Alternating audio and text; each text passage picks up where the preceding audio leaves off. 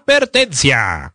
El programa que está a punto de escuchar es una representación de los ridículos tiempos que compartimos, lejanos a lo objetivo y cercanos a todo lo demás. Las opiniones vertidas en este espacio no representan a nadie más que al insignificante ser que las postula. Si no está de acuerdo, relájese. Si está de acuerdo, relájese más. Por su comprensión y empatía, de nada.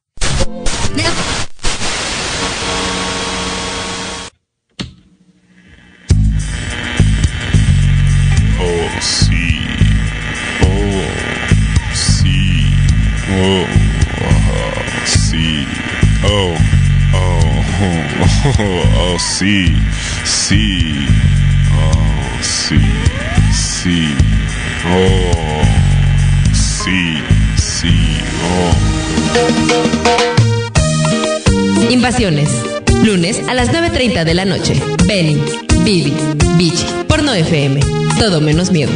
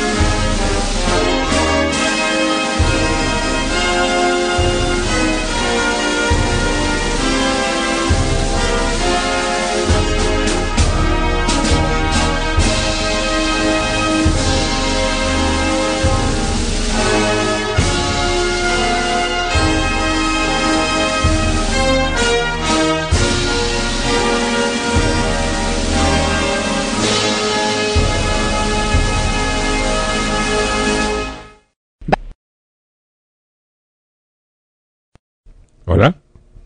¿Se diga?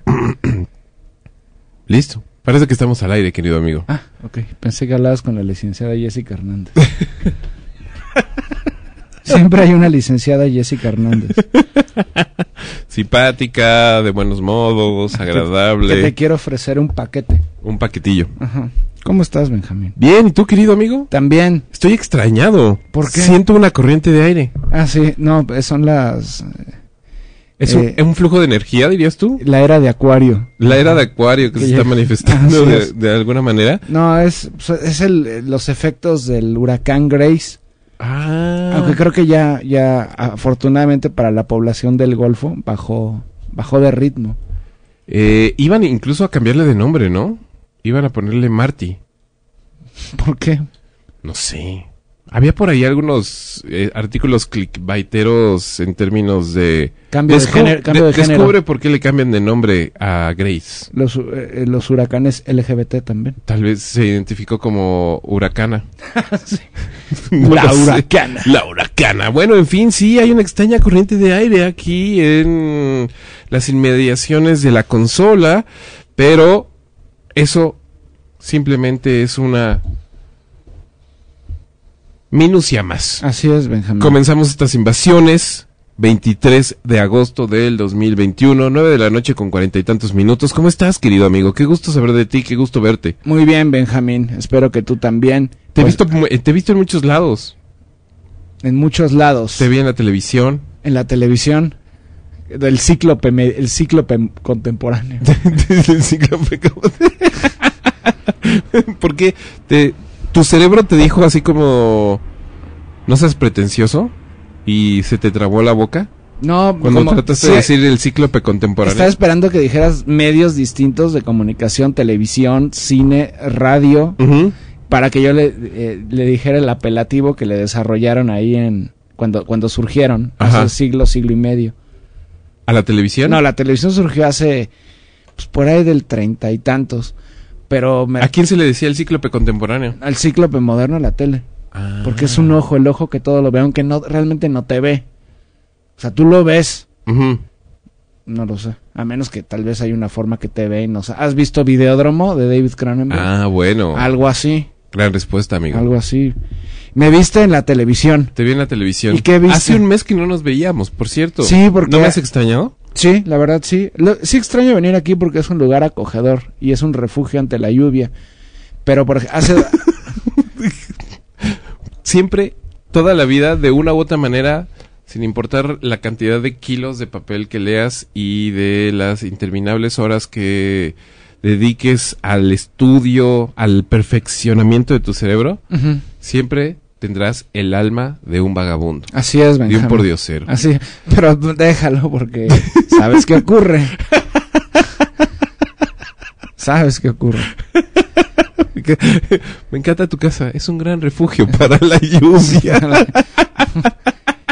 No, pues sí, estu- es lamentable que me busquen cuando... Bueno, aquí no, esa es la gran diferencia. Aquí no me buscan solo cuando hay tragedias. Ajá. Porque la gente que me ve en televisión me dicen cuando, cuando lo hago, y ya va a salir Nader. ¿Cuántos cientos de Sí. miles fueron desplazados? ¿qué genocidio ocurrió ahora? Tenemos mucho gusto de informarles que viene a nuestro estudio el doctor Cristian Nader El doctor y todos. Muerte. El de- y todos, oh no, el doctor Muerte, ¿qué pasó en Medio Oriente? Sí, es, es muy... Me puse a reflexionar eso antier. Sí, es bien lamentable, así. Me buscan cuando hay muerte, desplazamiento, niños, así. Ni- niños, o sea... Ahogados en el Sí, Mediterráneo. cosas así espeluznantes, ¿no? Pero aquí seguiré viniendo, ocurra... no, y me- algún día tal vez, no lo sé, Ajá. me busquen cuando no ocurra nada de gravedad. Sería chistoso, ¿no? Sería sí, una utopía. Cuando se realice la utopía, ¿buscarán a Christian Ader? No mames, qué duro. Sí, ¿Lo has güey. pensado? Sí, y a veces... En términos de...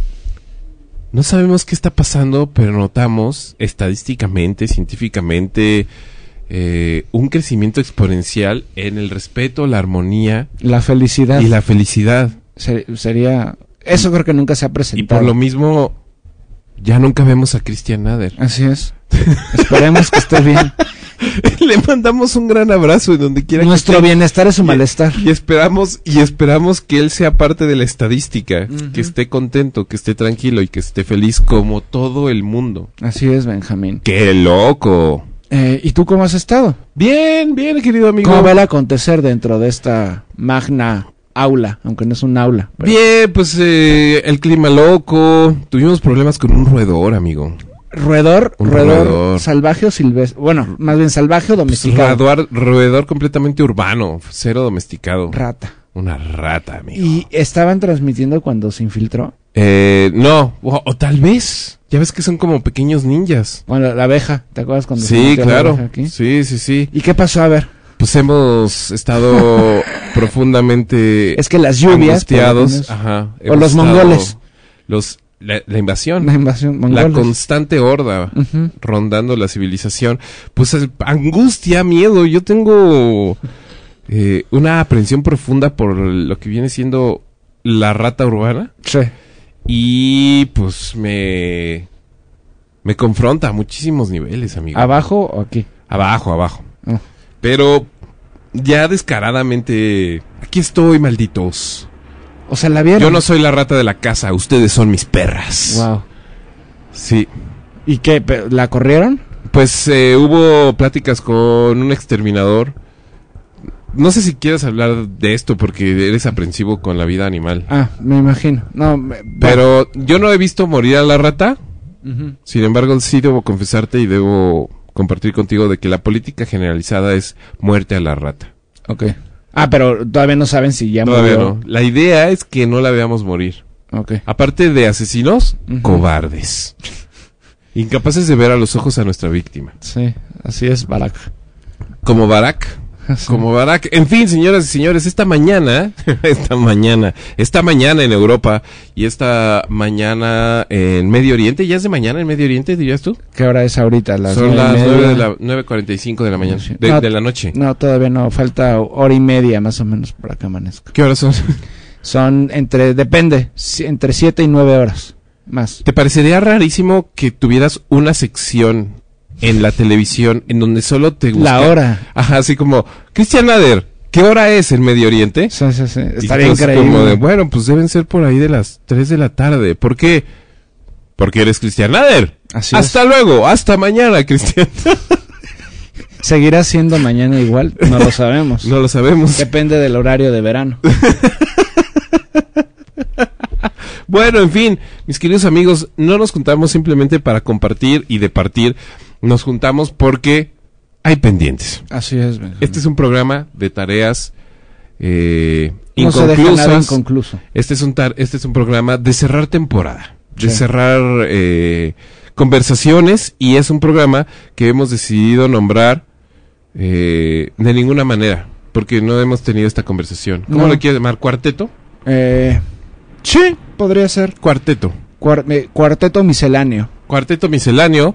eh, porque tenemos dos conversaciones pendientes que tenemos que cerrar porque pues, ya se pasó el tiempo, ya se acumuló el polvo sobre... ¿No? ¿No? Yo pensé lo mismo, pero creo que No. estamos ¿Estamos exagerando? Sí, ¿sabes por qué? Creo qué? que somos muy inconscientes a veces porque no nos importan las personas con capacidades diferentes. Ah. Entonces sí lo amerita hablar del tema, aunque no Ah. hablaremos de esas personas con capacidades diferentes. Listo. Pero sí hablaremos de, de los Juegos Olímpicos. Hablaremos el día de hoy de nuestros grandes hermanos los enanos. Cerraremos esa conversación. Sí. Hablaremos de las Olimpiadas sin mencionar a los atletas paralímpicos. Hablaremos de Afganistán Así es. y hablaremos de Haití. de Haití. ¿Me dijiste eso? ¿De Haití? ¿No íbamos Sí. a hablar de los 500 años de la caída de Tenochtitlan? Ah, sí. Ah, bueno, también podemos hablar de eso. Podemos hablar. También- Bueno, no, a ver qué prefieres. Las dos, rápido. Ok, perfecto. Bueno, tenemos temas pendientes, tenemos importantísimas conclusiones, tenemos mucho que cerrar y mucho que abrir porque necesitamos ir diseñando los nuevos episodios de estas invasiones y el mundo está huracanado, está frenético, está eh, vertiginoso. Y Hice la señal de las ondas cósmicas. sí, te vi, ¿qué hiciste? Sí. Ya est- estoy sintiendo la brisa en mis piernas. No, pasó una persona. Real. No, yo sé. me imagen, imagino- no un ente espe- incorpóreo. Espero que. ¿Han visto entes incorpóreos aquí? No, nunca. ¿No? ¿Creen en eso? Yo no le... A mí me encantaría verlo y soy súper ap- aprensivo al respecto y me aterroriza la posibilidad. Y creo que por lo mismo nunca veré una cosa. Sí. Porque creo que solo le pasa a la gente que vive por la vida así como de... Sí. ¿Me entendiste? Sí, sí, te entendí. Que no le Eh, importa. ajá. Que no espera eso. Ajá, en cambio yo eh, a cada rato pienso que estoy siendo observado, por ejemplo. Entonces, seguramente nunca, nunca seré observado por un ánima, porque le debe aburrir profundamente a un ánima, a un fantasma, asustar a alguien que está de por sí asustado. Así es. Del ánima al anime. Es- ¿Ya viste la última de Evangelion? No, no, no me gusta Evangelion. Es rara, ¿no? Es como me- la, masturba- se- la masturbación adolescente más compleja de la historia. Me gustaba mucho, yo la vi en los junto con el noventas. Eclesiastés. Me gusta mucho, y la onda ahí judeocristiana bizarra que trae. Ajá. Me gusta mucho el diseño de los... eh, no son androides, de estos humanoides gigantes. Pues ángeles, ¿no? Algo Sí. así. Pero eh, la trama se me hace extremadamente aburrida y Es- suicida. Extraña, suicida y... eh, Y muy repetitiva. sí, puede ser. Creo que hay muchos animes mejores que Evangelion. Dime tres. Eh, por decir alguno... Sí, te voy a... te Dime tres. Dime tres. Eh, Helsing es muy buena. También trae onda muy judeocristiana. Ah, claro, es la del vampiro este que se pasa a la- al buen pedo, ¿no? Eh, sí, Death Note es muy buena. Mm. Ahí está, es buena. Antaco- Attack on Titan es muy buena y muy bizarra. Es muy bizarra. Así, hombres gigantes con el, o sea, desnudos, tal cual, con gran boca. Hombres gigantes desnudos con gran boca. Sí. ¿Cuál otra? Mm, ya yéndonos más atrás, eh, Devil City Shinjuku, películas. Devil City Shin. Ciudad de demonios Shinjuku, en Tokio. Bueno, oye, muy bien. No, así, Demonios, Tokio, demonios Tokio, japonés. así, pues, violaciones de demonios a seres humanos. Oh my god. Sí, cosas muy El extrañas. sueño.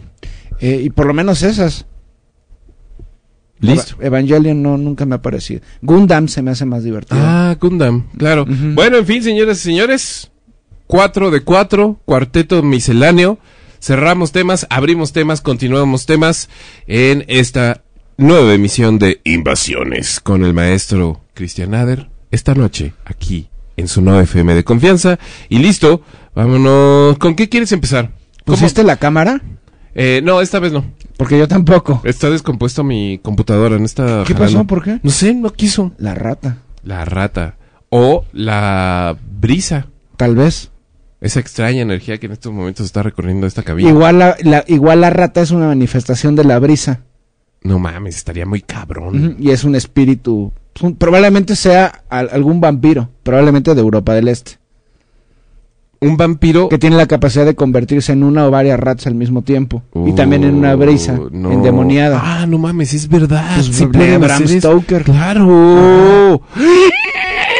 Tenemos un vampiro, es oficial. Tienes que poner ajo en las puertas.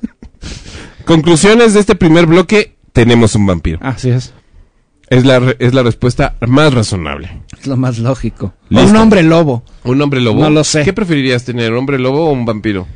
Un vampiro. ¿Un vampiro? Sí, sin ¿Por qué? duda.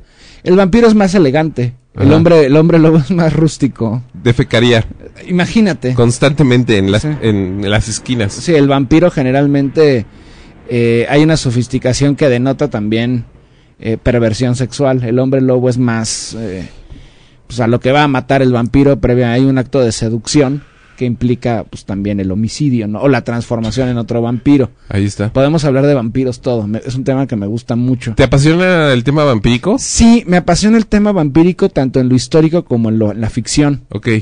Así es, entonces, pues Bram Stoker, ahí te vamos. Siguiente bloque, ¿de qué vamos a hablar? Hablaremos de... ¿Por dónde empezamos? ¿Ya en lo real o...? o- Pues mira, tenemos tres pen- cuatro pendientes. Tenemos que cerrar las Olimpiadas sin tocar a los sin tocar los Juegos Paralímpicos. Tenemos que hablar de nuestros grandes hermanos los enanos.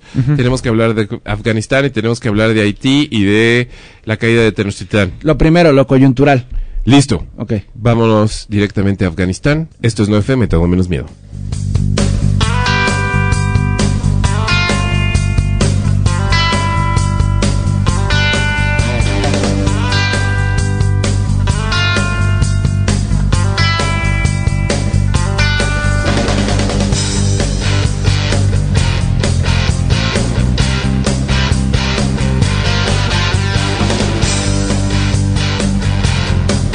Listo, señores y señores, estamos de vuelta, estamos con todo menos miedo y estamos juntos en esto, 2021, 23 de agosto, Afganistán.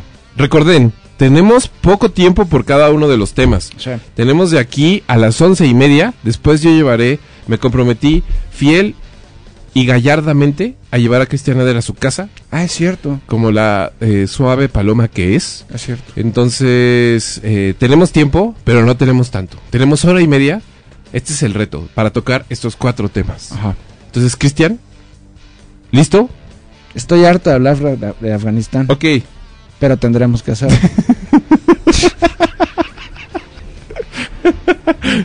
Capó de, de la publicación. Estoy harto de hablar de Afganistán. Listo. Eh, eh, me pones en un predicamento, amigo, porque No, una pero- de las cosas que me he prometido siempre en la vida es no ponerte incómodo. No, no, no, me pones incómodo. Y pues estoy ya en ese lugar en donde siento la imperiosa necesidad de preguntarte, por otro lado me da un poco de vergüenza. Pregunta, satisface tus intenciones. Mi querido Cristian Nader, Dime. Afganistán 2021. Tenemos alrededor de 25 minutos. Afganistán. Bueno, después de una... A ver, Estados Unidos no se ha ido de Afganistán. Ajá. Aunque Biden intente decir con palabras, aunque le cueste trabajo, decir... Mira, eh, el espectro, ya pasó. Eh, aunque Biden intente... What? eh, Pasó un, un alma en pena. Pasó la figura. Con un, con un mollete. Con un mollete. Eh, aunque, yo- aunque Joe Biden diga públicamente que se van de Afganistán, literalmente recuerden que en las guerras contemporáneas, no es, en las invasiones contemporáneas, no es necesario eh, tener presencia física en un país para controlarlo o pa- incluso para, para destruirlo. Eh, la invasión a Afganistán de 2001, previamente el patrocinio estadounidense a las distintas facciones mujahidines en los 80s y la posterior guerra civil entre esas mismas facciones, eh, derivó en, en este momento. Lo que estamos viendo no es una tragedia espontánea, sino es una tragedia, tragedia no, no, no sé si atreverme a decir planeada, pero sí contemplada por Washington. Sabían que esto iba a ocurrir, tanto así que llevan meses, si no es que años, ya dialogando con, el, con, con el los talibanes, los estudiantes, ante la entrega del territorio que tiene fines muy concretos y práctico. Hay líneas rojas que el talibán no puede cruzar, impuestas por Washington.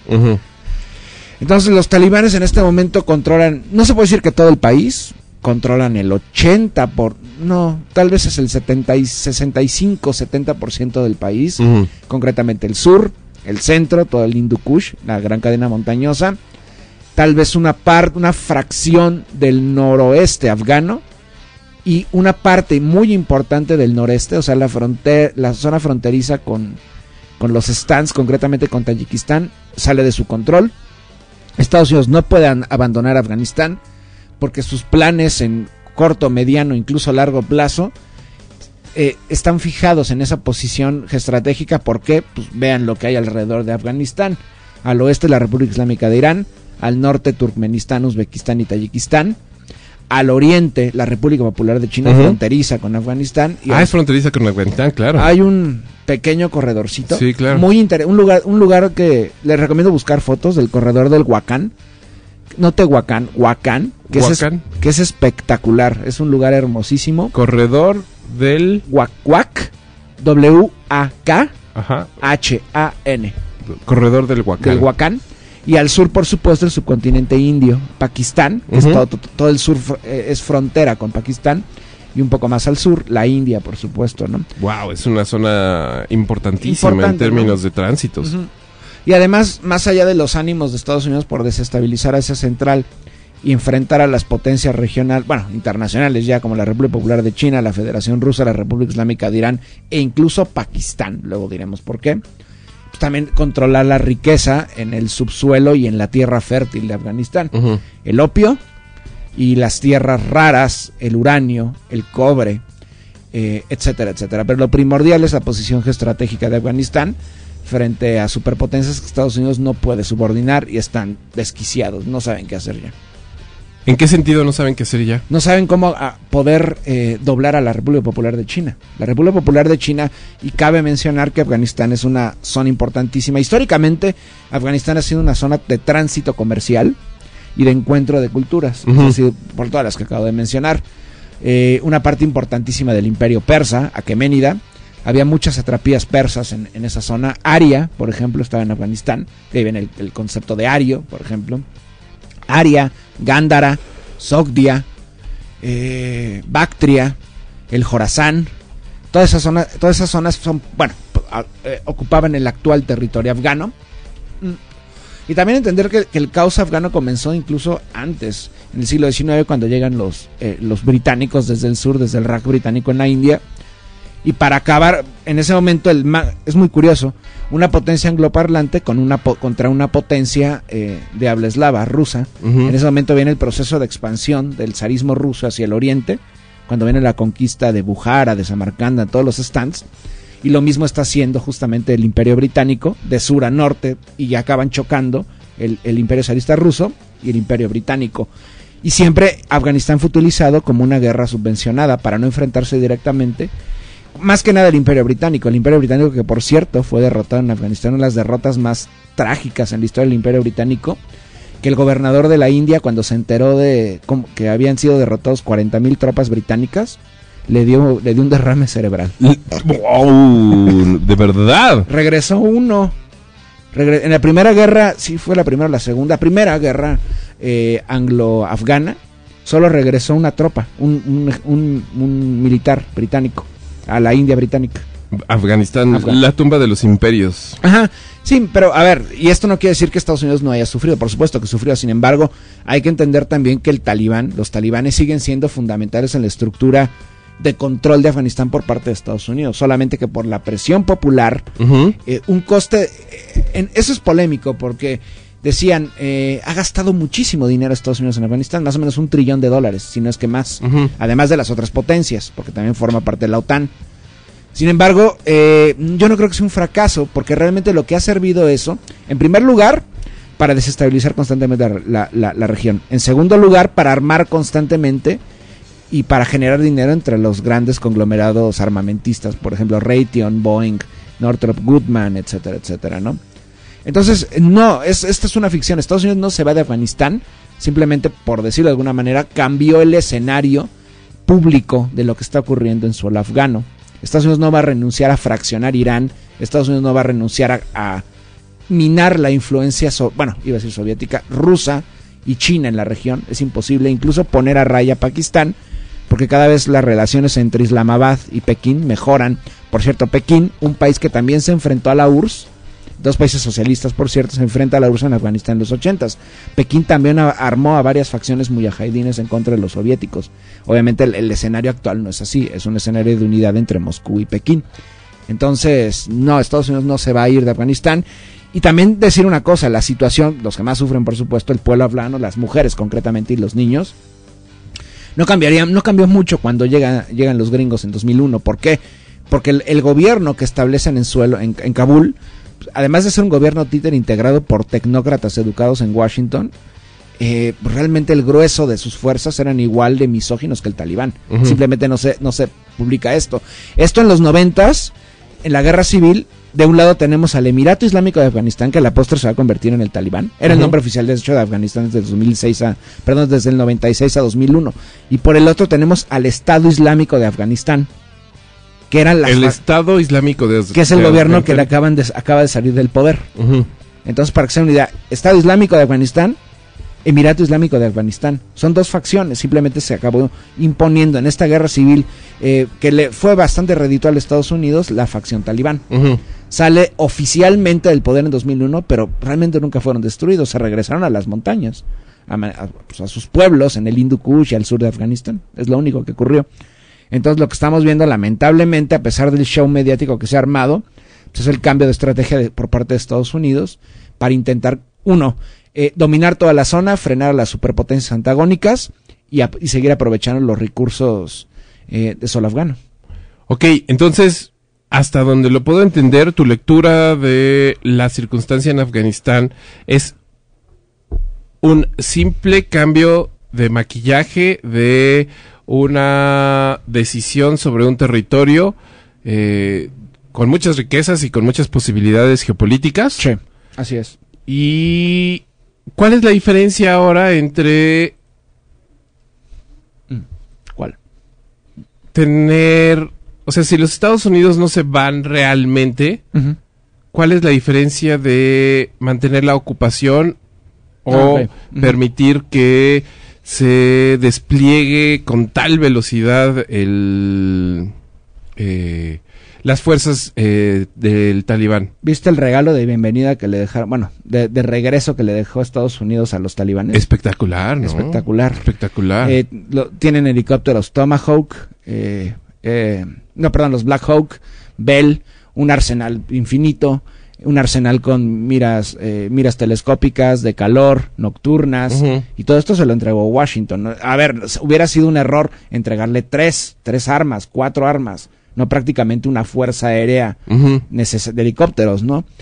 El objetivo de Estados Unidos es, uno, con esta, tal cual, con esta retórica, ya ven cómo era necesario que nuestro esta- nuestro- nuestra estadía siguiera. Dos, provocar un caos étnico-lingüístico en Afganistán, incluso religioso, que provoque el movimiento de las minorías étnicas fuera de la zona talibán, incluso tratando de incursionar a los países fronterizos con Afganistán, Ajá. principalmente Turkmenistán y Uzbekistán. ¿Por qué? Porque hay mayorías eh, étnicas en suelo, en suelo afgano que son eh, tur- turcomanos o turkmenos, como le quieran llamar, eh, también uzbecos y tayikos, en- y tam- tayikos, que de hecho es un grupo de los grupos combatientes. Es, esta famosa alianza del norte está compuesta en su mayoría, por lo menos la actual, de tayikos. Provocar esto, que Estados Unidos tenga la excusa nuevamente de intervención humani- humanitaria y al mismo tiempo, si es posible, provocar la, balca- la balcanización de Afganistán, pero principalmente la balcanización de los países periféricos de Afganistán, concretamente la República Islámica de Irán. Vean el sur de Afganistán, hay otra etnia en el sur extremo, eh, se llaman eh, los baluches o baluchis. El Baluchistán está tanto en suelo afgano como en suelo pakistaní como en suelo iraní. Y a diferencia del resto de la población de Irán, muchos de ellos, por ejemplo, son suníes al igual que en Afganistán y al igual que en Pakistán. El proyecto, eh, digamos, no, no a corto plazo, sino a mediano plazo.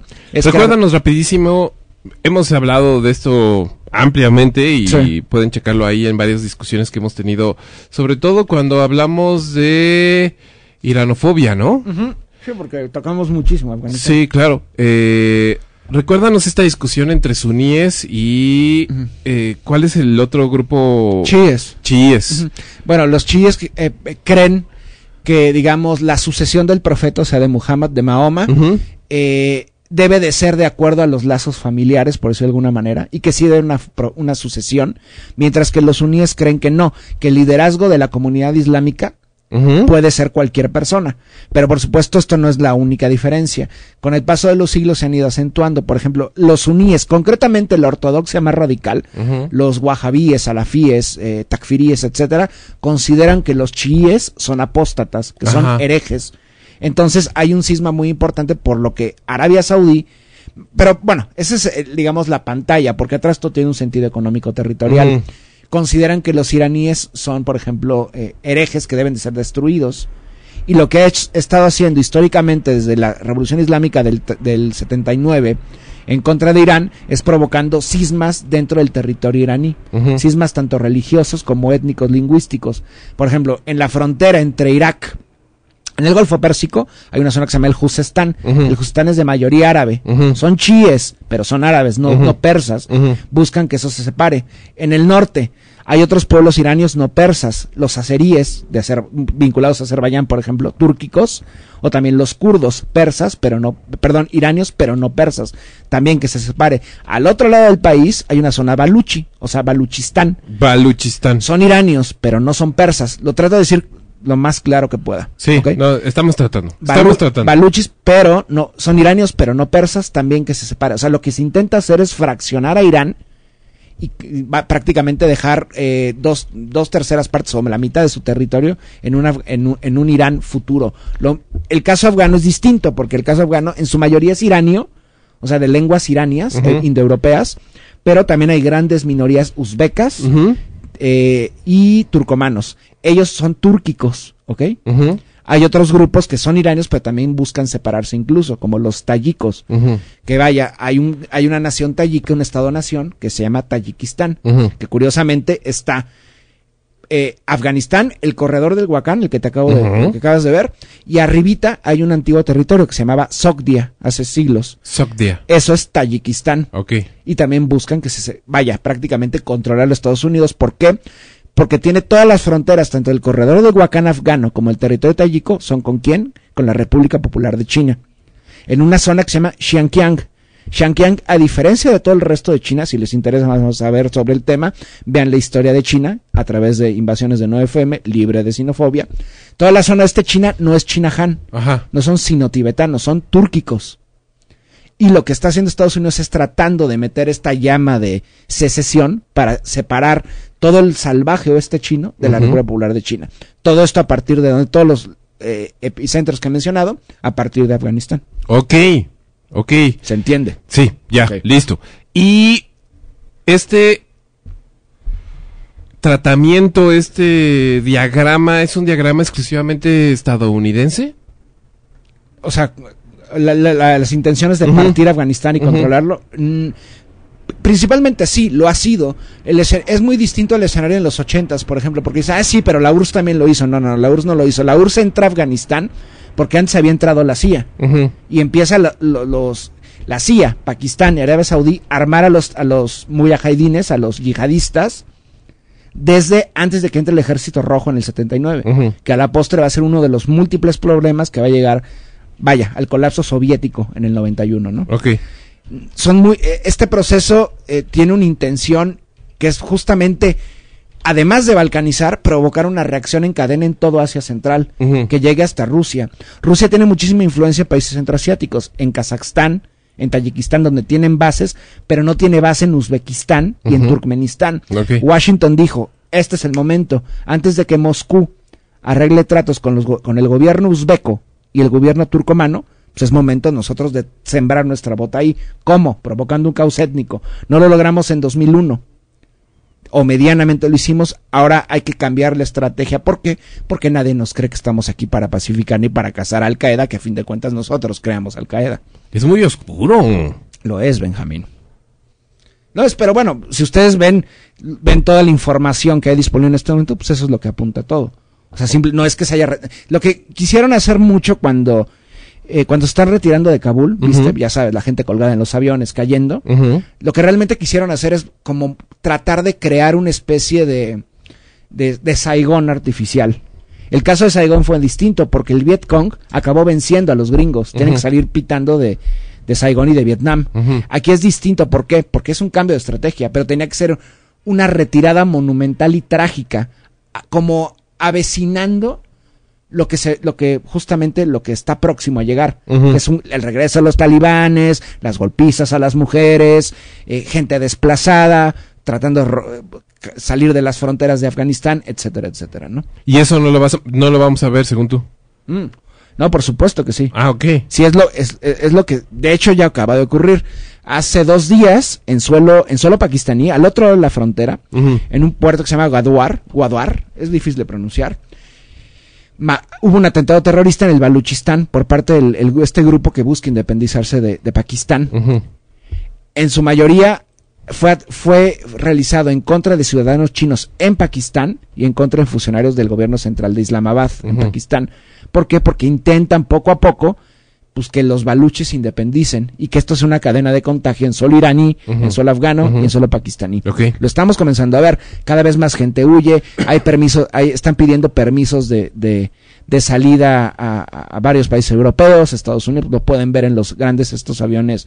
Creo que eran Hércules con 600 personas, pues tratando de llegar, que ni siquiera van a llegar a Europa. Ellos van a llegar a la base de Al Udeid en, en, en Qatar, de Estados Unidos, y de ahí van a pedir permisos de trabajo, no sé qué ocurra. Pero y al mismo tiempo vemos la reticencia por parte de las potencias europeas para albergar afganos. Ahí está. O sea, destruyeron el país porque no nada más fue de Estados Unidos, fue la OTAN en su conjunto y ahora no quieren recibir a los, a los ciudadanos de un país que destruyeron. Es lo interesante, ¿no?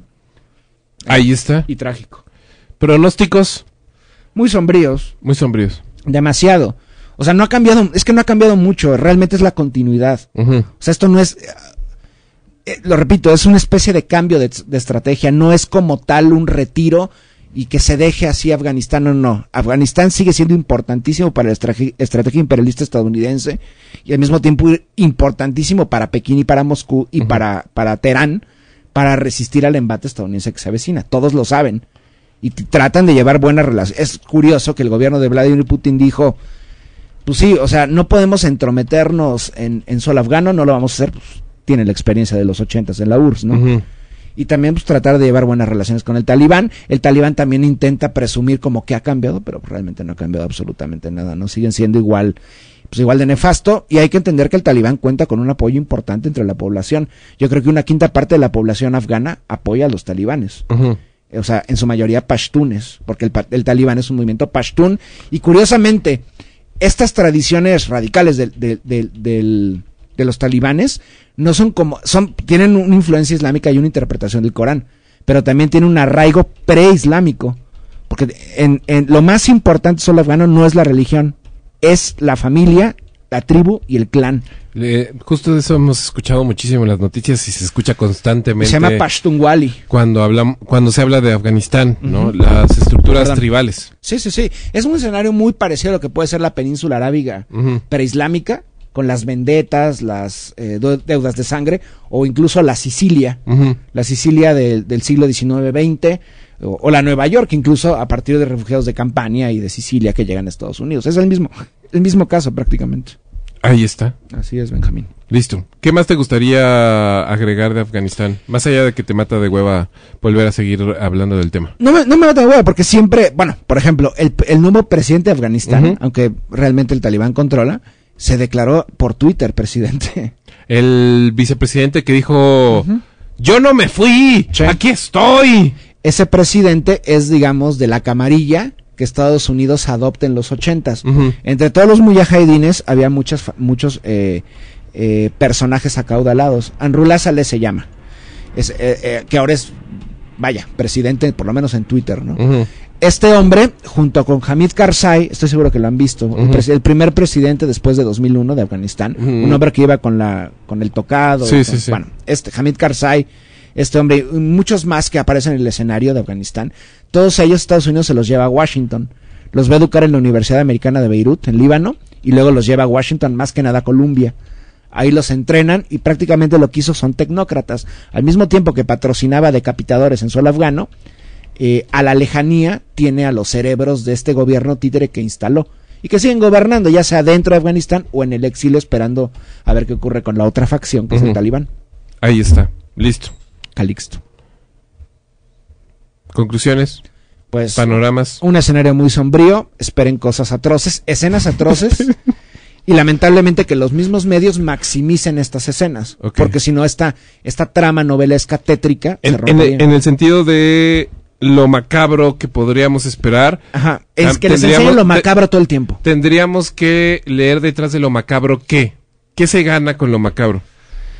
Pues obviamente despertar que el público estadounidense y europeo pide una intervención por parte de sus gobiernos para nuevamente regresar físicamente en cuanto a despliegue de tropas en Afganistán. Ok. Pero Ah. al mismo tiempo, antier hubo un O sea, el, el gran objetivo es retirarse para regresar. Más que para regresar, para reconstituir la estrategia de toma de control de Afganistán y de Asia Central. O sea, lo pueden hacer de lejos. Biden bombardeó Afganistán hace dos días con drones. Ese es el punto, no tienen que estar ahí. Porque la guerra, la forma de hacer la guerra en 2001 a 2021 ha cambiado bastante. Del periodo de Bush hasta llegar a Obama y posteriormente Trump y, y, y- y Biden en este momento es muy distinta la forma de hacer la guerra. La puede hacer a distancia. Y precisamente la hacen desde, pues, desde el Comando Central en Medio Oriente en contra de Asia Central. El gran objetivo es minerales, rutas, El gran objetivo es desestabilizar toda la región Toda y la frenar región. a China y a Rusia. es decir, no hay que pensar exclusivamente en Afganistán, hay que pensar en toda la región. Hay que pensar en Tayikistán, en Uzbekistán, en, Kazaj- en Kazajstán, en Kirguistán, eh, en la República Popular de China y en la Federación Rusa y en Pakistán también. Y hay que pensar en términos globales de esto entenderlo como un una forma de desestabilizar el crecimiento inmenso de Rusia y China en la región, Principalmente de China. principalmente de China. De China. Segundos objetivos, la riqueza mineral y el opio en Afganistán. Tercer objetivo, mantener a raya Pakistán que no se pase del bando chino. Y cuarto objetivo, que viene muy encaminado y muy de la mano de los otros, eh, tratar de, pues, balcanizar la República Islámica de Irán. Ahí está. Listo. Qué grande eres, Nader. Muchas gracias, Benjamín. Listo. No tan grande como el pueblo afgano que resiste a psicópatas. Wow. Sí, eso es muy espectacular, ¿no? Las mujeres, dime qué interés tienen que tener. Sí, no. Al final del día, las discusiones sobre Afganistán nunca deben dejar de lado la circunstancia absolutamente real de que hay seres humanos viviendo en Afganistán y Así lo han es. hecho durante siglos y siglos. Yo lo, que- lo, que- lo que hacía era comparar el caso iraní con el caso afgano. Dos gobiernos que fueron colocados por Estados Unidos. En- de un lado una monarquía, la del Shah, el. Shah de Irán, Claro. y del otro lado pues, a, a- a los mujahidines, ¿no? Los mujahidines que le pon- obligaban a las mujeres a usar velos so pena de azotes o muerte. Y al otro lado, un gobierno también sostenido por Washington que les obligaba a quitarse el velo. Exactamente lo mismo. Más porque en primer lugar estás de las dos maneras estás cosificando a la mujer y no le das ni siquiera una pues, oportunidad a la mujer que ella decida lo que quiera quiera vestir o quiera ponerse. La paradoja del velo, fíjate, sería un bonito título para un libro. Sí, curiosamente en la en la cuando comienza la República Islámica de Irán, las consignas de las mujeres con el velo y el shador puesto Ujú. era el velo es nuestro escudo. Ahí está. Y en el caso contrario, al otro lado, la Afgan- eh, ya en la frontera afgana, pues era todo, es nuestra lápida, es una losa que cargamos y nos invisibiliza. Listo. Afganistán, cubierto. Exacto, Benjamín. ¿Con qué continuamos? Yo digo, pues vámonos con la el hilo trágico, lamentablemente. Vámonos al Caribe, Benjamín. Vámonos al Caribe. Regresamos, esto es 9FM, todo menos miedo.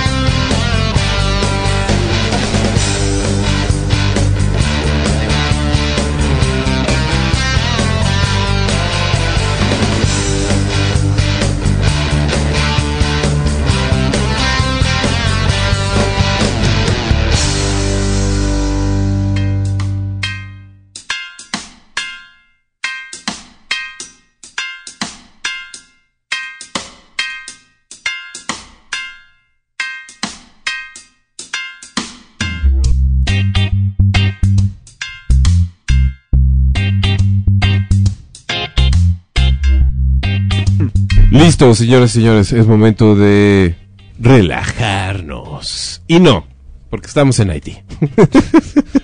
No es tomar el sol. Bueno, sí.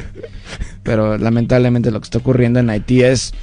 Yo, a ver, obviamente los efectos de este, este terremoto, este sismo, que fue de 7 y cacho, no hubiera sido tan destructivo en otro contexto. No, México hubiera provocado daños, por supuesto, pero no al grado de Haití. En Chile, en Japón, obviamente.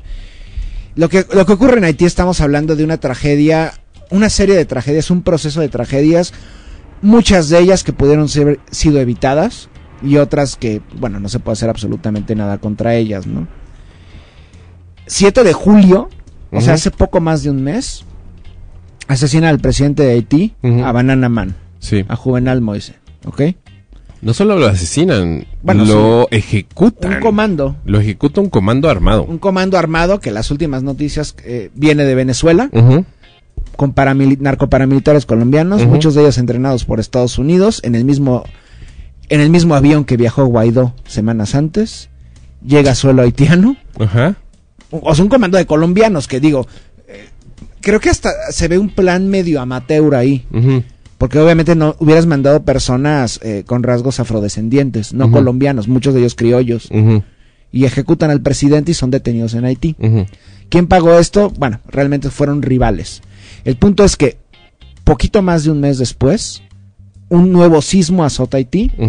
No se sabe cuántas víctimas hay porque realmente no hay un, un proceso de contabilización ni un sistema de salud estructurado en Haití en este momento. Ha sido totalmente devastado.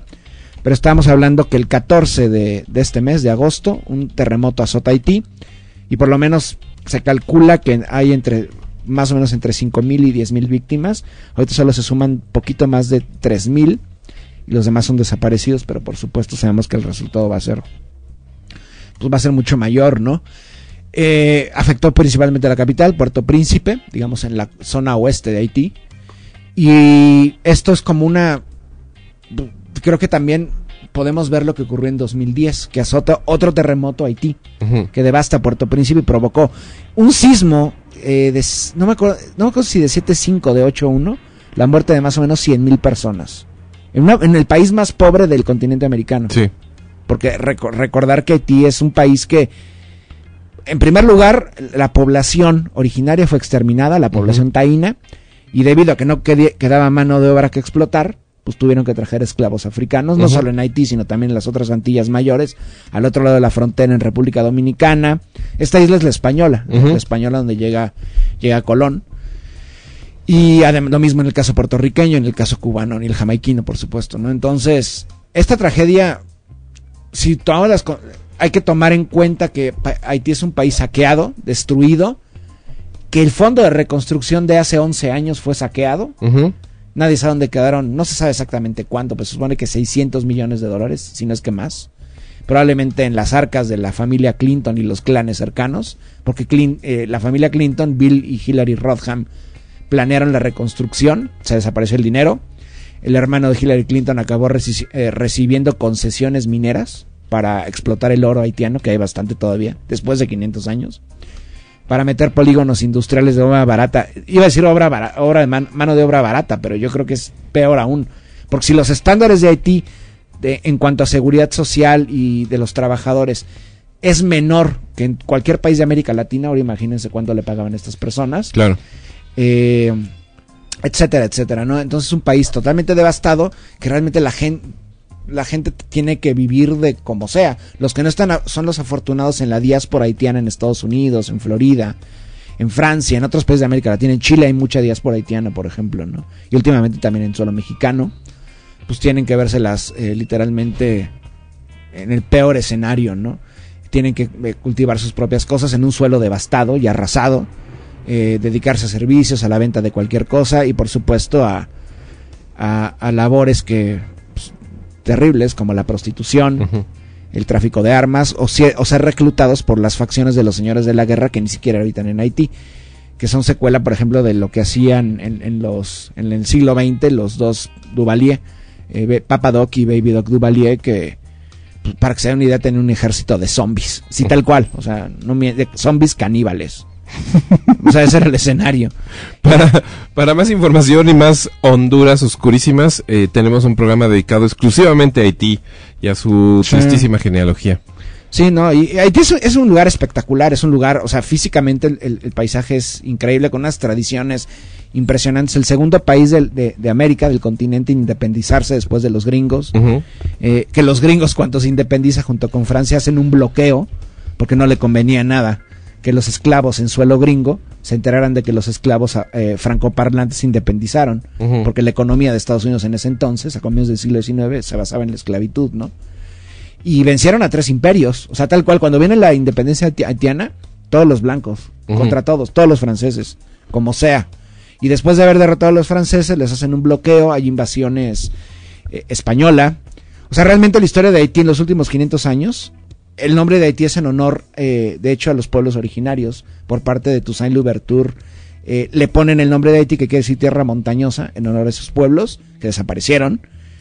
Y primero, después de vencer, primero, vaya, España arrasa con la isla, con la población taína. Luego viene Francia, esclaviza a toda la población africana que lleva ahí. Y posteriormente vienen eh, ataques de España, Gran Bretaña, Francia y Estados Unidos. Y esa ha sido la historia de Haití. Cuatro imperios constantes. Y los han vencido, los han logrado pues, resistir, ¿no?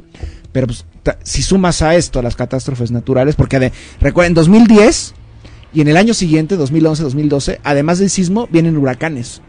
Entonces, esa es la historia de Haití, es terrorífica, es el, yo creo que es el país más azotado del mundo, me atrevería a decirlo. Y un país que nadie pone especial atención en él, incluso sus vecinos inmediatos, como son República Dominicana y los otros países de América Latina, ¿no? Que nuestra responsabilidad es hacernos cargo de Haití, creo yo. Sí, claro, creo que se...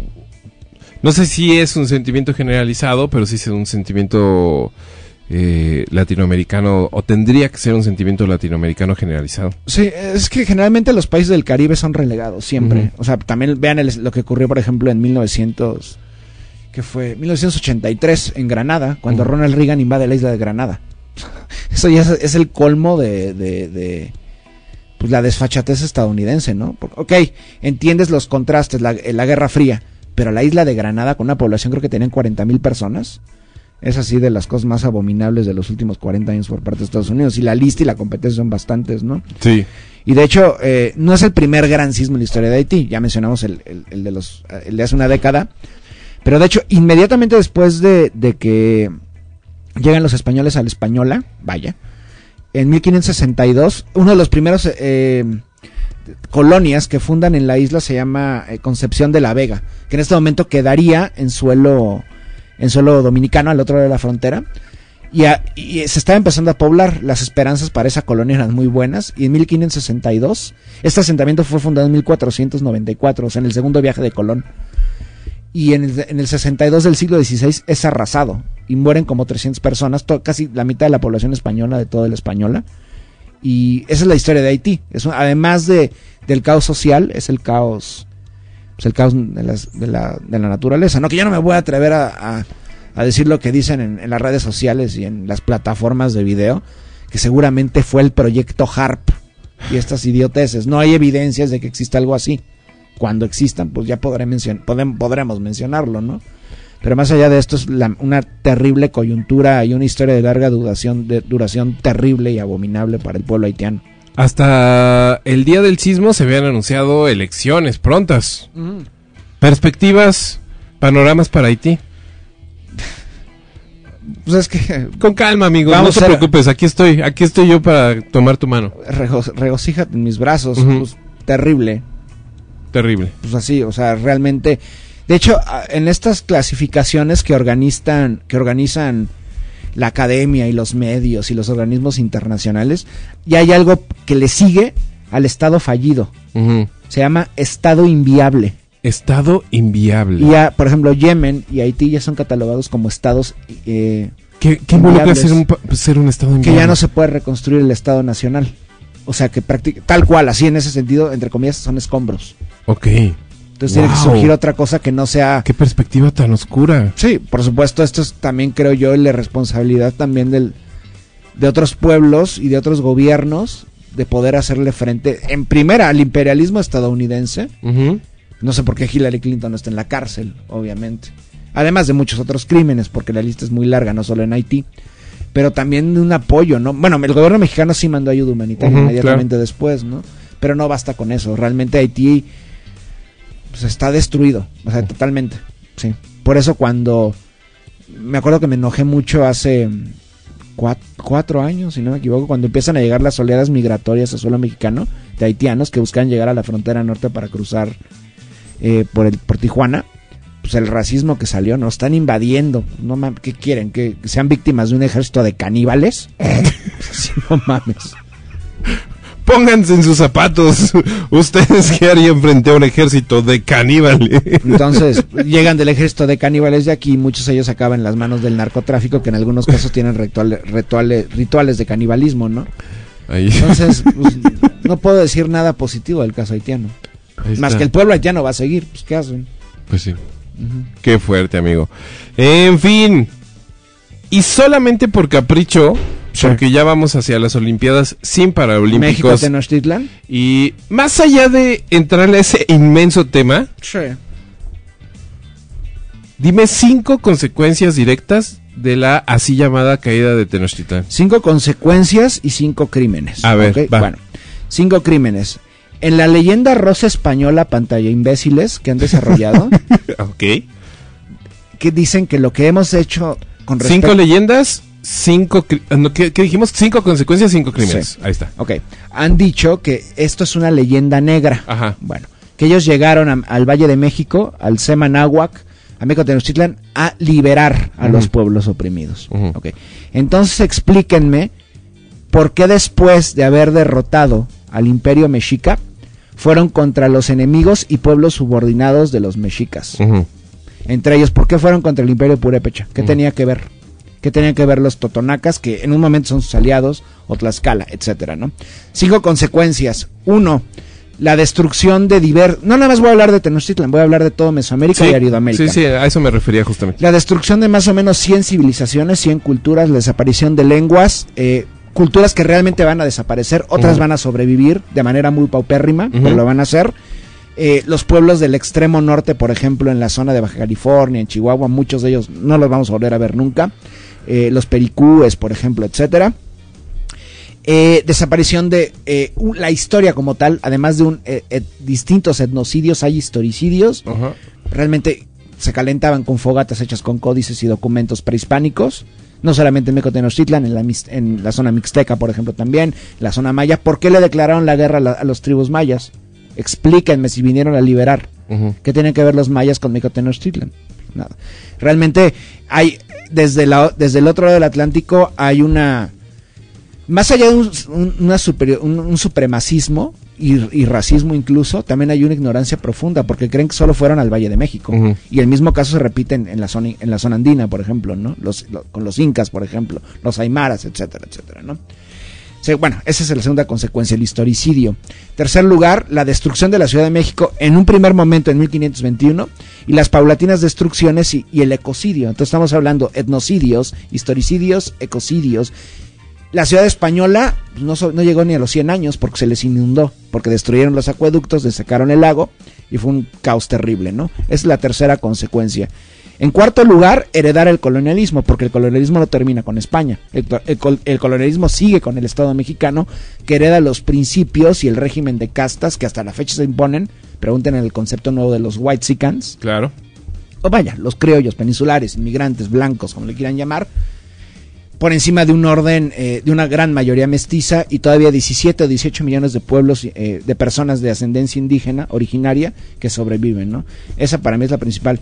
Y creo en quinto lugar hay un desconocimiento profundo de la historia de México, no solamente del otro lado del Atlántico, ultramar, sino también en suelo mexicano, y no solamente en México, sino también en Honduras, en Nicaragua, en Guatemala, de una visión de derrota, que hubo, hubo derrotas sin duda alguna, pero también hay un legado y también hay la incapacidad todavía, creo yo, de no unificar, pero sí lanzar un, contra, un contrarrelato para ir en contra de estas imposturas desde el otro lado del Atlántico y también las imposturas propias. Porque se dice que el Estado mexicano es heredero de los pueblos originarios. No, no lo es. Es el heredero del régimen colonial. Las estratagemas de la raza de bronce, estas idioteces, surgen hasta el siglo XX, pero esto es otra cosa. Creo que es lo más importante eso, la incapacidad, y por dos motivos. Uno, porque hay una, todavía hay un eurocentrismo muy profundo, incluso a través de los pueblos originarios, en contra de los pueblos originarios. Y en segundo lugar, porque hubo un eh, regresamos al segundo punto, por el historicidio que hubo. Hay un desconocimiento muy profundo del legado de los pueblos originarios, no solamente del, del, clasi- del posclásico, sino también del clásico, del preclásico. Y porque realmente pues seguimos subordinados de alguna u otra manera, ya sea Europa o Estados Unidos. Ahí está. Es ¿Y, el- misión. ¿Y los cinco crímenes? Yo podría decir muchos, por ejemplo, el, eh, vam- vamos con la ruta de Cortés, que es el caso más cercano, ¿no? Desembarcan, van contra mexicas, no, primero van contra los mayas. La masacre de Centla, por ejemplo, en los pantanos de Centla, en, en el actual estado de Tabasco. Ese es el primero. Crímenes ya, digamos, como tal, sucesos, Sí. no procesos, ¿no? Ese es el primero, ¿no? La masacre de, mm, de Cholula, otro hecho atroz, así, eso avecinaba lo que iba a ocurrir. Eh, la masacre del Toxcatl, del Templo Mayor, asesinan a todos los, eh, el clero, hacen un gerontocidio prácticamente. Eh, eh, ahí vemos el tercero. El cuarto, pues la destrucción ya como tal de Tenochtitlan, que por supuesto hay que, hay que entender que no nada más fue realizada a través de españoles, sino también a través de los, los naturales aliados en este concepto. ¿no? Ujú. Tlaxcaltecas, totonacas, eh, pueblos de habla náhuatl, unos cuantos de habla maya, etcétera. Más no se sabe exactamente cuántos, se supone entre 100.000 y 200.000 guerreros hacen Ujú. en Tenochtitlan. Y el quinto crimen, que es el más, el, el más interesante, bueno, es, un, es el inicio de muchos otros, es posteriormente, ahí se puede notar la hipocresía por parte de la histo- historiografía ibérica y la eurocéntrica desde México que no nada más fue un crimen contra los mexicas, porque posteriormente comienzan los procesos en contra de Purépechas, toda la zona chichimeca, las guerras del Mixtón, en el Bajío, en el occidente, en los pueblos del Golfo, eh, posteriormente a las expediciones que van a salir hacia, hacia Centro y Sudamérica, concretamente en Centroamérica, eh, en contra de los pueblos de habla náhuatl, los bueno, no, no terminaría, los pueblos de habla maya, etcétera, ¿no? Y si no me creen, pues vean los otros escenarios también, ¿no? Las Antillas arrasadas, toda la población taína prácticamente exterminada, el caso de Sudamérica, en Latinoamérica concretamente, también arrasados muchísimos estilos de vida y culturas. Entonces, los españoles hicieron un genocidio y perpetraron un sistema de castas colonial que se perdura hasta ahora y ahora silamos entre la subordinación a Europa, una España caduca y totalmente maloliente, frente a la subordinación al imperialismo estadounidense. Esa es la consecuencia de los últimos 500 años de la historia de América en los últimos 500 años. Ahí está. Maestro. On fire. Hot. You give me the hots. Total. Gracias, Benjamín. Ahí Gracias, está. maestro. No traigo nada de beber. No compré Coca-Cola. ¿Quieres no que te traiga cola. un vasito de agua? No, sé que te puede envenenar. ¿Por qué? ¿Por lo que creo? Mi querido amigo, ¿con qué tema vamos? ¿Tenemos Vamos Olimpiadas sin Paralímpicos o nuestros grandes hermanos, los enanos? Vamos con el...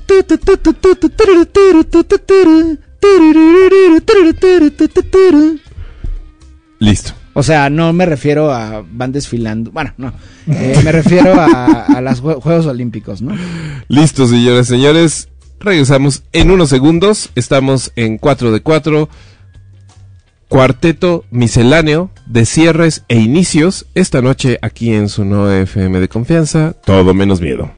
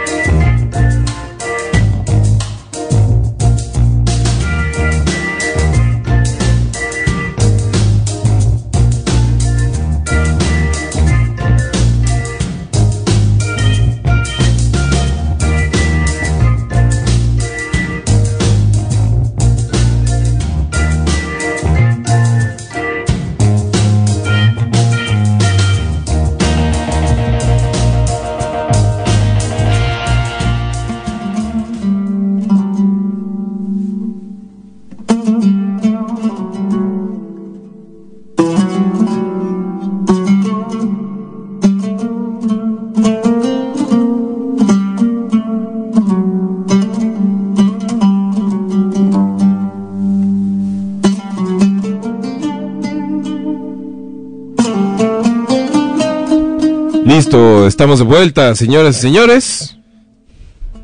Estamos en nuestro cuarteto misceláneo. Cuatro temas que teníamos abiertos, cuatro temas que se quedan abiertos para siempre y cuatro temas que comenzamos y concluimos esta noche. Así es, Benjamín. Retomamos los Juegos Olímpicos, las Olimpiadas. Y en la emisión dedicada a los Juegos Olímpicos nos habíamos quedado con el fin de la antigüedad Sí.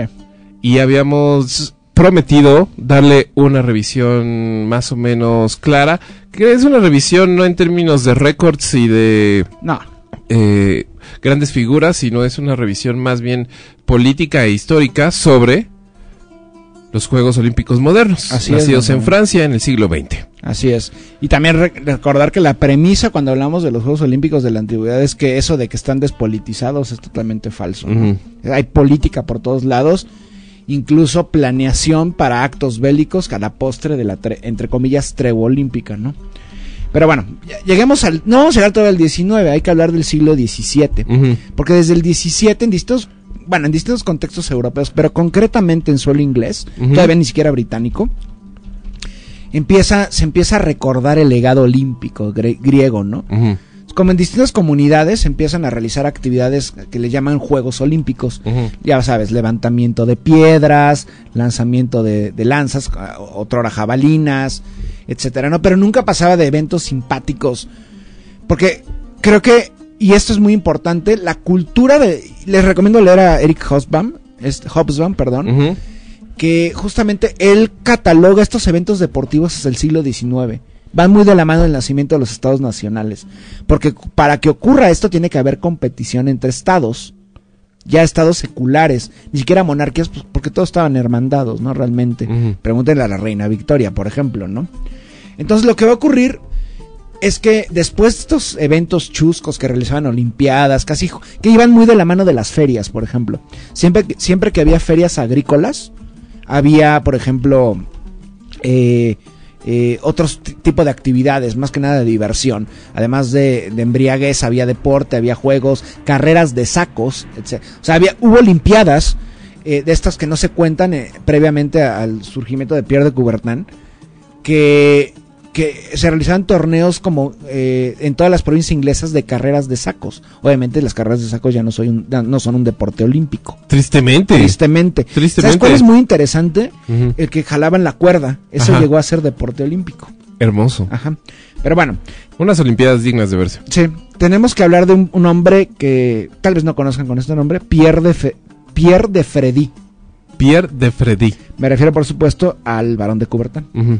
El barón de Coubertin era un hombre, ya saben, de esta aristocracia rancia, nobleza rancia francesa, que después de la caída de los Borbones a finales del 18, pues como que pues ven sus privilegios minados, se la pasan añorando los buenos tiempos y siempre ven en Grecia como sus ideales, siempre.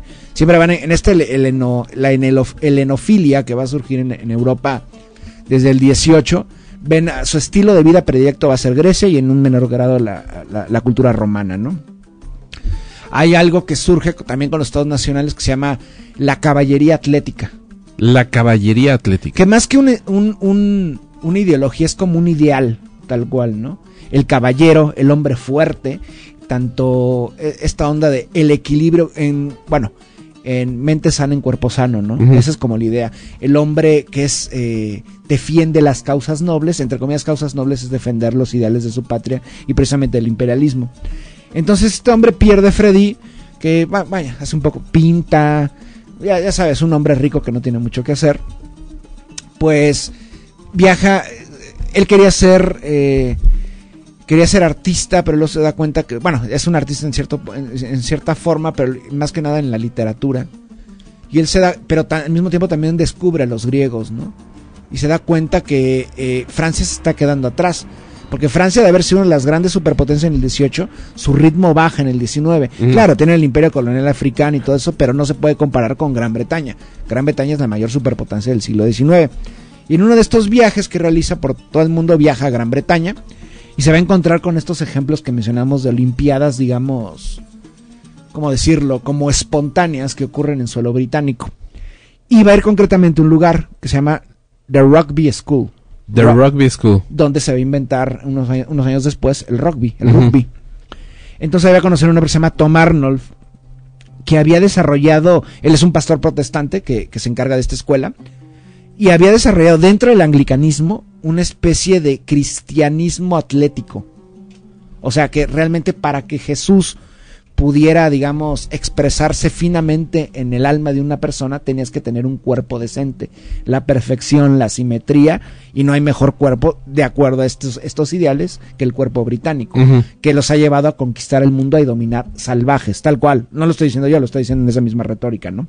Entonces, al mismo tiempo, en el 19, cuando surgen estos nuevos estados nacionales, uno de estos estados, uno de los más tardíos que va a surgir, va a ser el reino de Grecia. Se va a independizar del Imperio Otomano. Y cuando los, los, los griegos se independicen precisamente del Imperio Otomano, Con una, una gran relación con el Imperio Británico. sí, con el, pues el, el Imperio Británico, además de apoyarlos, se va a robar medio patrimonio griego, ¿no? Pues los mármoles del Partenón, etcétera, etcétera, ¿no? De ahí, de hecho, siempre están estos, esta, esta, esta escena, ¿no? Los decimonónicos británicos van al Museo Británico a ver todos los tesoros. Ahora nosotros procuramos el pasado porque somos el presente y seremos el futuro, ¿no? Entonces, en estos mismos ideales, pues los, los, los griegos están empezando a descubrir su pasado perdido por años de, de, de ser provincia otomana, la Hélade. Y uno de ellos, bueno, dos personas concretamente que se llaman Evangelios y Constantino Zappa, no tienen nada que ver con, con, El Gran Zappa. con Frank Zappa, ¿no? Estos hombres van a redescubrir los ideales griegos y van a empezar a planear Juegos Olímpicos. Y al mismo tiempo, este hombre, Pierre de Coubertin, en suelo francés, va a planear exactamente lo mismo.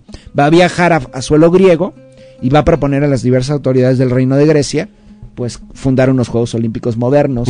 En un primer momento, de hecho, la idea es que los Juegos Olímpicos fueran cada cuatro años, pero en Grecia. Primero se... se- dos- Exclusivamente en Grecia. exclusivamente en Grecia. Dos años, cuatro años, tres años.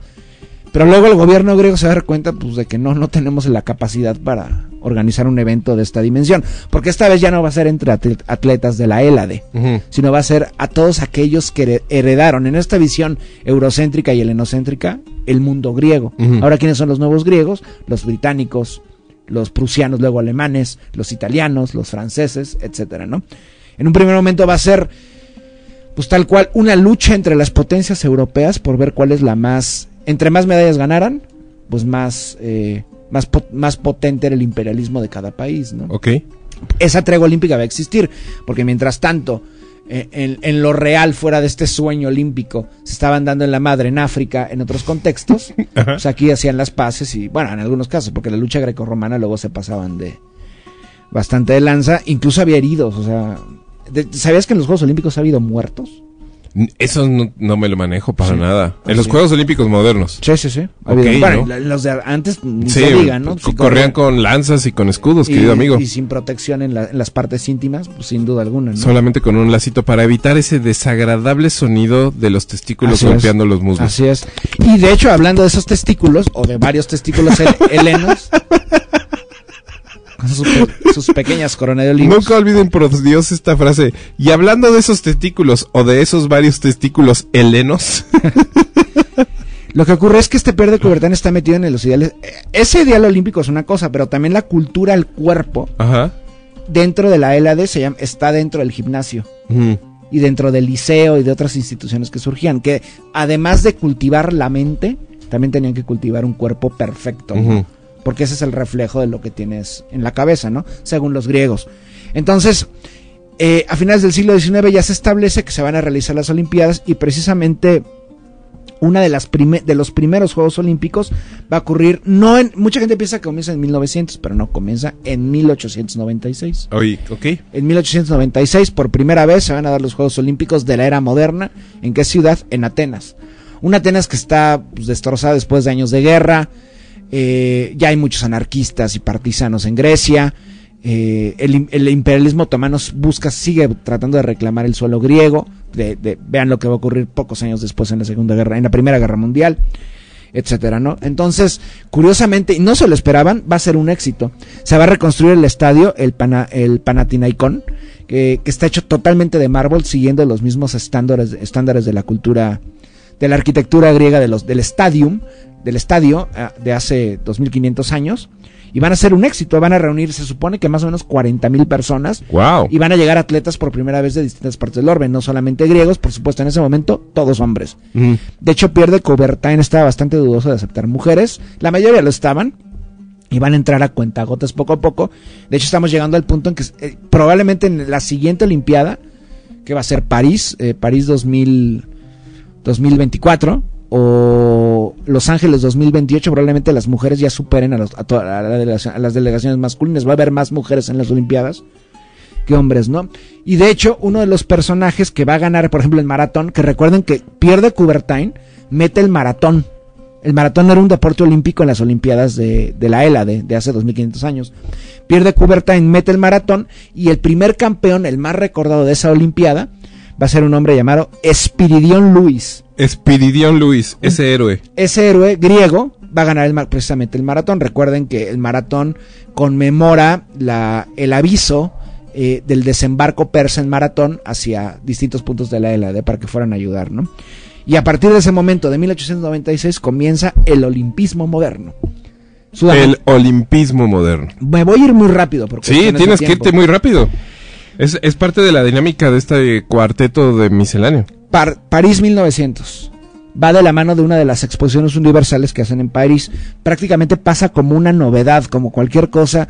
Y nuevamente lo que reina en esas Olimpiadas, de hecho se queja Coubertin de eso, es la desorganización.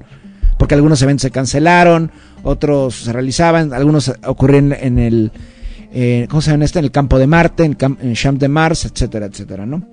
Eh, de hecho, comienzan a, a ver estas ideas de que desde Grecia hay críticas a Pierre de Coubertin porque dicen que este hombre es un ladrón, porque se robó una tradición griega para dárselo a los que previamente eran catalogados como bárbaros, ¿no?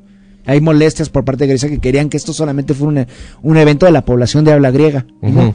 De pronto, con- conforme pasen cada una de las Olimpiadas, los, los eventos van a aumentar y las participaciones de otras naciones van a aumentar. De hecho, uno de los, de los dos primeros países que a los griegos no les gustó nada fue el Imperio Otomano. El Imperio Otomano va a desfilar como Turquía. Y eran los peores enemigos de los griegos de los últimos 600 años. ¿no? Claro. Bueno, siguientes Olimpiadas. Que de hecho, ¿quién haría un evento en San Luis? ¿En San Luis? En Missouri. Siguientes Olimpiadas, Missouri, 1904, San Luis. San Luis. Missouri. ¿Por qué? Porque se realiza la Feria de, de- Internacional de San Luis. Va muy de la mano también de, otro tipo de eventos. Es como una exhibición todavía las Olimpiadas. No tienen este clamor popular de los... Bueno, como concebimos todas las Olimpiadas, ¿no? De hecho, lo que va a destacar a esta va a ser en ese momento por realmente los, lo- los, lo- eh, los viajes interoceánicos no se realizan a través de avión. Todavía no se utiliza. Apenas está el Espíritu de San Luis y otras cajas voladoras que están diseñando. Todavía es por barco. Y era costosísimo. ¿Por qué? Porque como el Pierre de Coubertin establece que solo puede ser deporte amateur, los deportistas no pueden buscar patrocinadores para, pues, para viajar. Entonces, pocos se podían costear cruzar el Atlántico y llegar a Estados Unidos, a San Luis. Está muy cerca de Chicago, si no me equivoco. Entonces, ¿qué tienen que hacer? Pues no van a viajar muchos, van a ser muy pocos europeos. Y realmente en ese momento quienes van a arrasar en el, medallero, en el medallero, por obvios motivos, van a ser los gringos. Entonces esa Olimpiada es la, tercera Olimpiada. Grecia, Ate- perdón, Atenas 1896, París 1900 y San Luis 1904. Ahí está. ¿Ok? Así vamos. Luego, eh, ah, por cierto, aquí cuando desfilan las delegaciones o algunos atletas, todavía no se establece mucho lo de la lo del desfile de delegaciones, pero sí van a desfilar el desfile de razas inferiores. ¿What? Sí, luego como Estados Unidos. Así es. No, Así Nader, no. No, no. Como Estados Unidos es la tierra de libertad, le van a dar cabida a las razas inferiores. Así Ajá. se promocionaba, porque después de que competían los atletas europeos y gringos, se permitía que pueblos de las mismas, bueno, pueblos oprimidos que habían sido esclavizados por las mismas colonias desfilaran y combatieran entre ellos. Va a luchar un, no sé, un hawaiano contra... eh, No, es como el un típico africano. chiste de la pelea entre el oso y el perro. ¿Cómo es eso? Pues sí, claro, pues ¿qué, qué va- qué pasaría en un ring en donde peleara un oso contra un perro? Y pasaba mucho en Inglaterra. O sea, ponían a... En la época isabelina era un Ah. gran momento de cualquier presentación teatral, la lucha del oso y el perro. En el Teatro de la Rosa. Ajá, sí. No, bueno, pues esto ocurría en San Luis, en una... eh, estamos No. hablando de países desarrollados, entre comillas. No, ¿no? Nader, no.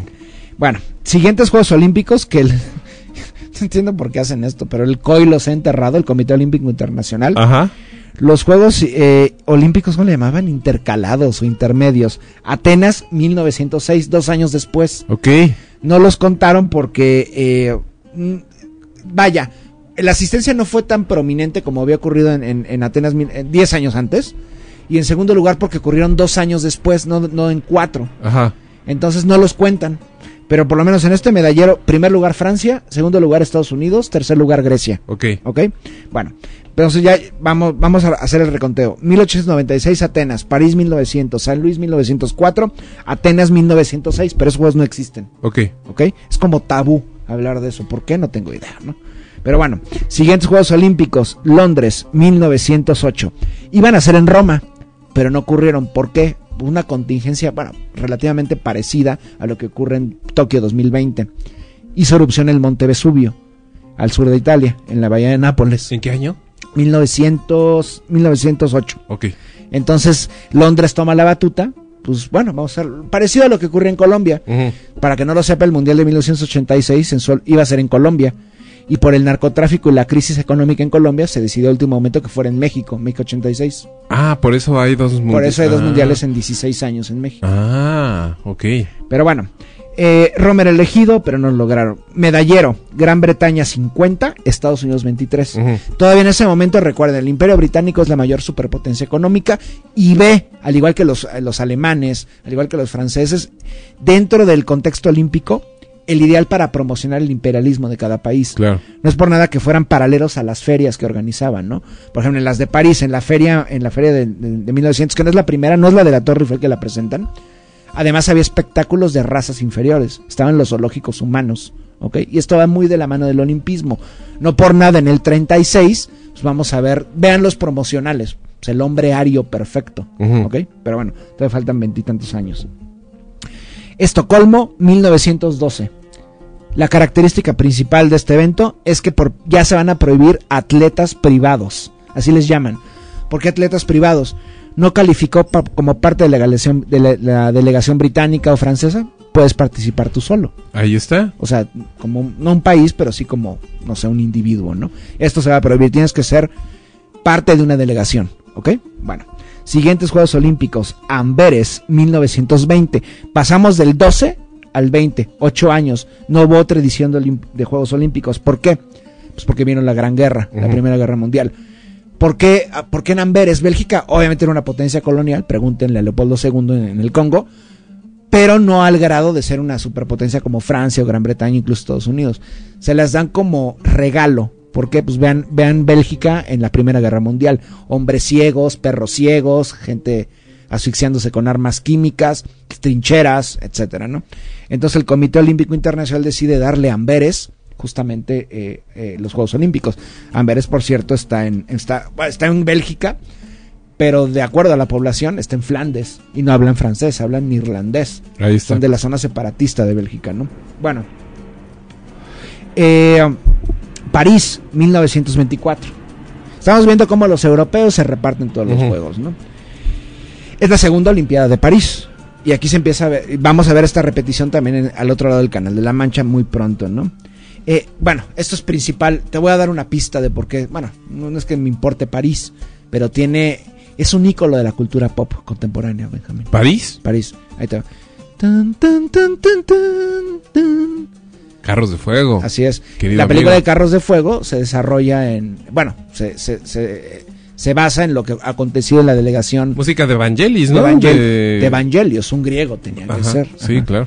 Entonces, eh, la, la Olimpiada de París 24 va a ser la segunda en Francia y, y bueno, basada en la película de Carros de Fuego. Si no me equivoco, yo tiene años que la vi, es aburridísima para mí. Que uno, un, un corredor no podía competir, ¿no? Porque era cristiano así como extremo y solo podía no podía competir los domingos y le tocaba correr los domingos, algo así. Puros, puros dilemas morales de atletas, ¿no? Pero bueno, siguiente Olimpiada, Ámsterdam, 1928. Aquí ocurre algo que no había ocurrido, aunque mucha ge- gente piense que sí, una tradición que no tiene que ver con los Juegos Olímpicos, tiene que, que ver con los Juegos Panatenaicos. ¿Con qué? Con el encendido del pebetero. Por primera vez la antorcha se va a llevar y se va a hacer todo el show de que se enciende el Ah, pebetero. Estamos en Países Bajos en el 28, ¿ok?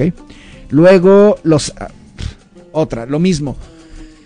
Los Ángeles, 1932. Ahí va a llegar un hombre que se supone que eh, hasta la fecha es uno de los, por lo menos 10 atletas más célebres en la historia, que se llama Pavo Nurmi. ¿Pavo? Pavo, no es un pavo. O sea, es, es- Me encanta que hubieras pensado. bueno, igual un, pavo sin cabeza. No mames, que un pavo. pavo Nurmi. Pavo Nurmi. Dime, ¿qué grandes logros tuvo? Te a dar una pista. Corría mucho Corría mucho. y era finlandés. Ahí está. En Los Ángeles, Pavo Nurmi, para que no lo conozcan. Los Ángeles 1932. Y se repite la norma. Los juegos que son del otro lado del, Atlántico no van a asistir europeos. Y viceversa. Cuando sean del otro lado, pues prácticamente los medalleros siempre van a ser en primer lugar europeos. Porque era costosísimo viajar. Y más cuando solo podían competir deportistas amateur. Claro. ¿ok? Que no sé si en esa época real- realmente, bueno, se oscilaba entre el amateurismo y entre el deporte profesional porque los equipos de fútbol británicos, ingleses, pues te patrocinaba la carpintería del señor Jones y cosas así, pero no es que digas que eran grandes patrocinios, Claro. ¿no? Pero bueno, eh, vamos en Ámsterdam 1928. Déjenme ver en cuál me quedé, espérenme, espérenme. Pavo Nurmi. Tú mientras da una reseña de Pavo Nurmi, porque ya me perdí mis Pavo apuntes. Nurmi tiene una estatua eh, pues, cerca de un estadio en Europa. Una estatua muy bonita de cobre. eh, también La reseña. Una era un hombre de unas entradas considerables. Utilizaba boina a veces cuando corría. Eh, ostentaba en algunas carreras el número 323. eh, tuvo. eh, fue parte del ejército en algún momento, en 1941. Eh, Pavo Nurmi también amó y tuvo una vida larga. Fue un hombre feliz. Fue un hombre feliz. Y esa es su historia. Y esa es su historia, Pavo Nurmi, Bueno. para todos ustedes. Pasamos a las que me parecen las Olimpiadas más interesantes de todas y las más maléficas. Las más maléficas. Bueno, ahí les vale uno de los eslogans. uno de los eslogans. Dímelo, por favor.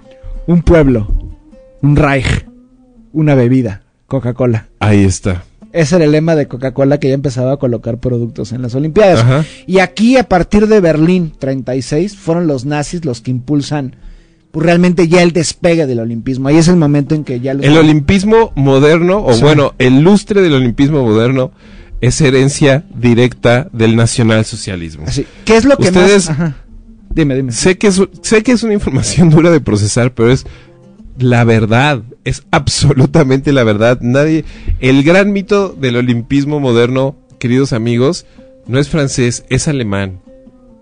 Ya es momento de hablarlo Sí. con claridad. La monumentalidad de las Olimpiadas, la monumentalidad de los escenarios, la monumentalidad de la gesta, la monumentalidad de los resultados, la monumentalidad de los podios, la no- monumentalidad de las inauguraciones y de las clausuras es una herencia directa del fascismo alemán. Ajá.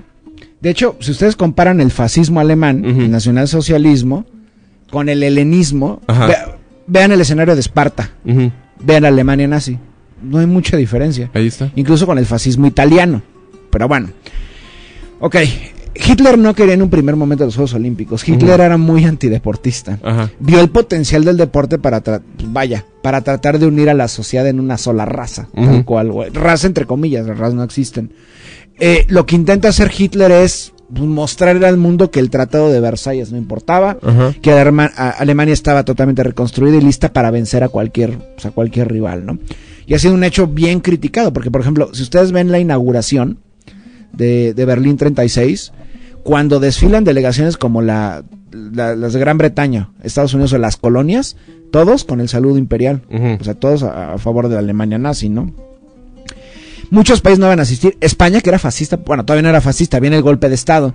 No va a asistir a España, de hecho van a organizar, van a querer organizar en Barcelona eh, la contraolimpiada, que va a ser republicana, pero luego viene el golpe, llegan los franquistas y se acaba este ideal de otra olimpiada, ¿no? La URSS tampoco va a participar, eh, en ya existía la URSS. De hecho, pudo haber participado antes, pero no lo hicieron. Es- están calentando motores. Poco a poco la URSS está calentando motores. Porque posteriormente, los siguientes juegos, van, los siguientes 50 años va a arrasar la URSS en todo, ¿no? Bueno, eh, en ese momento ocurre algo muy extraño porque, a ver, guarden a las camisas, a las camisas, a bueno, a las SS, escóndanlos, a las CSA todavía, todavía existían, escóndanlos. No, no hay nazismo en Alemania, bueno, no hay racismo en Alemania, no hay judeofobia en Alemania, no queremos ver eh, ni una eh, estrella de David pintada en una fachada de un negocio judío, nada, todo es tranquilidad. Es más, para la delegación alemana compuesta por 100 hombres arios, pueden reclutar a una mujer judía, mitad judía, Oh my god. y van a reclutar a una Qué inmigrante. rebeldía. Qué rebeldes. Qué rebeldes. Inmigrante. una Fräulein, una Fräulein de ascendencia alemana judía estadounidense. Y va a ser parte, una, una esgrimista, y va a ser parte de, de la delegación alemana. De hecho, les recomiendo, bus- buscan en YouTube, estoy seguro que está. ¿Quién creen que filmó todas las, las Olimpiadas? Hizo un documental, no recuerdo el nombre, pero fue Leni Riefenstahl, la misma que Claro. hizo la del triunfo. Eh, en verdad, yo creo que no. A ver, no, no estoy, no estoy, no soy filonazi, pero les recomiendo eh, que vean eh, la estética de esa película. Es espectacular, o sea, es espectacular. esta mujer lo que hizo fue cavar zanjas antes de que comenzaran las competencias para filmar todo desde, pues, desde abajo, ¿no? Fue la primer cineasta que se montó en un avión Sí, sí, sí, no, no. para no, es- filmar colgada de un ala, básicamente. Lo más espectacular de esto es que eso puso la norma de todo cómo se filman los Juegos Olímpicos, Sí. cómo se transmiten. De hecho, habló con distintas, distintos atletas de varias delegaciones y les pidió que repitieran las cosas si no salían. Después de que hayan ganado medalla o no, volvían a repetir en estadios vacíos en campos de fútbol lo mismo que hicieron para captarlos. O sea, se convirtieron prácticamente en actores los mismos atletas. Y bueno, en este momento, pues, mucha gente dice que, que, que humilló a Hitler. Hitler ya sabía que iba a ocurrir, pero no podía prohibirlo, porque sería recalcar que Alemania es un estado fascista y un estado racista. Pero pues Jesse Owens le gana cuatro medallas de oro, ¿no? A la potente delegación alemana. El hijo del viento. Ajá, No, ese es eh, otro. Ah, no, se ese es- avecina, se sí, avecina. claro. Este es el pre, el, el prehijo. El del- abuelo del viento. El abuelo del viento. O más bien, el viento. Es el viento. Es el es el viento. este Jesse Owens era. Que en la misma delegación gringa lo, lo, lo insultaban todo el tiempo. Claro. O sea, es que recuerden, no se diferencia mucho eh, la Alemania nazi de los Estados Unidos de segregación racial. Sí, claro. Siguen siendo lo mismo, ¿no? Bueno, aún así, a pesar de Jesse Owens, Alemania se va a imponer el medallero. De hecho, el medallero va a ser un reflejo del eje. Primer lugar, Alemania. Segundo lugar, Italia, de Mussolini. Tercer lugar, la el Japón de Hirohito. Ahí está. Esos son los tres, los tres, los tres en el medallero, ¿no? Pero bueno. Siguiente, se van a cancelar obviamente los Juegos Olímpicos. ¿Por qué? Pues porque viene la Segunda Guerra Mundial. Ajá. Se tenían planeados hacer en, en- en Londres, no va a ocurrir. Pero bueno, tendremos que viajar hasta. Permíteme. No te voy a pedir otra reseña de Pavo Nurmi. Pero, pero la entrego, ¿eh? Pavo Nurmi era muy conocido por su gusto por la albóndiga. Eh, Era fine- se le conocía como el finlandés volador. El finlandés volador. El finlandés volador, volador nació un 13 de junio de 1897 en Turku, Finlandia, y murió un 2 de octubre de 1973. A ver, corrígeme si ah, fueron hasta Helsinki 52. Hablando de Pavo Nurmi. ¿Qué, qué quieres que te corrija? Juegos Olímpicos, no sé si fueron en Londres o hasta... Creo que fueron en Londres en el 48. Es que creo que me lo estoy saltando. Helsinki 1952. A ver, pon Londres 1948. En Helsinki fueron en el 52. y antes- Y en Londres, ¿qué, qué, qué fecha me pedías? Creo que 48, pero ve si no se cancelaron o algo así. A ver, sonaría cancelado, ¿eh? Sí, no, creo que es Juegos Olímpicos de mil- Londres. Ajá, conocidos oficialmente como los Juegos catorceavos de, Olim- de la catorceava Olimpiada, se celebraron en Londres entre el 29 de julio y 14 de agosto. Fueron los primeros después de un paréntesis de 12 años, ya Por que la las ediciones la de Segunda 40 y Guerra. 44 se suspendieron por la Segunda Guerra Mundial. Y no va a ir Japón ni Alemania. Todavía están enojados. Regañados. Destruyeron medio mundo, ¿no? Bueno, sí. Bueno, sí, pero tampoco fue la URSS. En primer lugar, porque la URSS estaba destruida después de haber perdido a 27 millones de personas en, en la guerra contra el fascismo. Seguramente muchos de ellos atletas, ¿no? Entonces, no, no ver la Unión Soviética. Pero están cargando energías. Llegamos a Helsinki 52. Y ahí se da Algo que no le agradaba mucho a los finlandeses, por cierto, la participación de la Unión Soviética, porque recuerden que llegó un momento en que la URSS absorbió a Finlandia y la historia de los últimos 600 años entre finlandeses y rusos no ha sido muy no ha sido muy agradable y Es tensa, es tensa. así es, ¿no? Primera participación de primera participación de la URSS. Al igual que este otro sujeto finlandés Pavo Nurmi, va a haber otro, pero este se llama Emil Satopek. Emil Satopek. Va a ganar tres medallas de oro. 5000 metros planos, 10000 metros planos y maratón. Y es otro de los No mames. ¿Sí? Y aparte, el maratón. Aparte el maratón, todavía no entraban africanos. Ajá. Porque bueno, obviamente cuando entren los africanos va a cambiar todo, hasta descalzos. Sí, claro. Entonces, bueno. eh, Emil Satopek. Emil, Emil Satopek. Medallero. 40 para Estados Unidos, 40 de oro. Pero en la primera participación de la Unión Soviética ya tienen 22. Ujú. ¿Ok? Hay que esperar para ver lo que va a ocurrir. Bueno, Melbourne, 1956. Melbourne, eh, en la costa este australiana, primeras Olimpiadas en el hemisferio sur. Pero obviamente no en cualquier país del hemisferio sur, en una colonia británica. Claro. Obviamente, ¿no? Eh, ahí, de hecho, quien, es, quien va a pujar, ahí vemos la importancia del mismo capitalismo, ¿no? Y poco a poco el gran capital se va a empezar a dar cuenta de lo, del potencial de las Olimpiadas para hacer un mecanismo de propaganda, ¿no? Quien va realmente a organizar las Olimpiadas, al igual que Televisa las organiza en el 68 y el gobierno mexicano, va a ser un hombre llamado Keith Murdoch. Kid Murdoch. ¿Quién es Keith Murdoch? El padre de Rupert Murdoch, billonario Ah, australiano. eh, ¿En serio? Sí, sí, sí. Ándale. Que tenía como 100 periódicos. Entonces vamos a mostrar, eh, vengan a Australia, es el país ideal, koalas, cocodrilo dondi, caritas felices por todos lados, ¿no? Mad Max. Bueno, todavía no faltaban 40 años, ¿no? Pero ya en ese momento Australia se va a presumir como un país, eh, en ese momento le llamaban emergente, y un país que está recibiendo muchísima, muchísima migración y las grandes ciudades australianas como Melbourne, como Sydney, Perth, Canberra están creciendo poco a poco, ¿no? Y esos van a ser los, los primeros Juegos Olímpicos en el hemisferio sur, australes. Por ende, van, no van a ser en nuestro verano, van a ser en nuestro invierno, ¿ok? Por el clima, obviamente. Y en los Juegos Olímpicos de Melbourne 56 van a ser los, el primer boicot a los Juegos. ¿Por qué? Porque en ese momento, en el 56, está la guerra del Sinaí. La guerra del Sinaí fue cuando el gobierno de, eh, de, Gamal Abdel Nasser declara que el Sinaí es propiedad de Egipto, lo van a agredir Francia, Gran Bretaña y el ente sionista. Entonces en ese momento Egipto y con apoyo de Líbano e Irak se van a sumar al primer boicot de, de, de los Juegos Olímpicos ¿no? en, en, en Melbourne 1956. Siguientes Juegos Olímpicos, Roma 1960. Lo voy a mencionar porque es necesario mencionarlo. Eh, aquí se realizan los primeros oficialmente Juegos Paralímpicos, ¿ok? ¿En qué? En Roma 60. Rompiste la regla. Rompí la, la tengo que mencionar. horrible eres. De hecho, tú te enteraste que este. El, el- el homicida.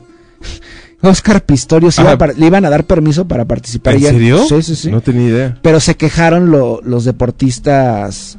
eh, vaya, que no tenían capacidad distinta a Oscar Pistorius. Y que no habían asesinado a nadie. Y que no, no, todavía no asesinaba. Ah, no ok. Porque para que no lo sepa, mató a su esposa. Sí, claro. Le decían el Blade Runner Sí. porque tenía unas piernas como de fibra de carbono, pero que incluso lo hacían ir más rápido.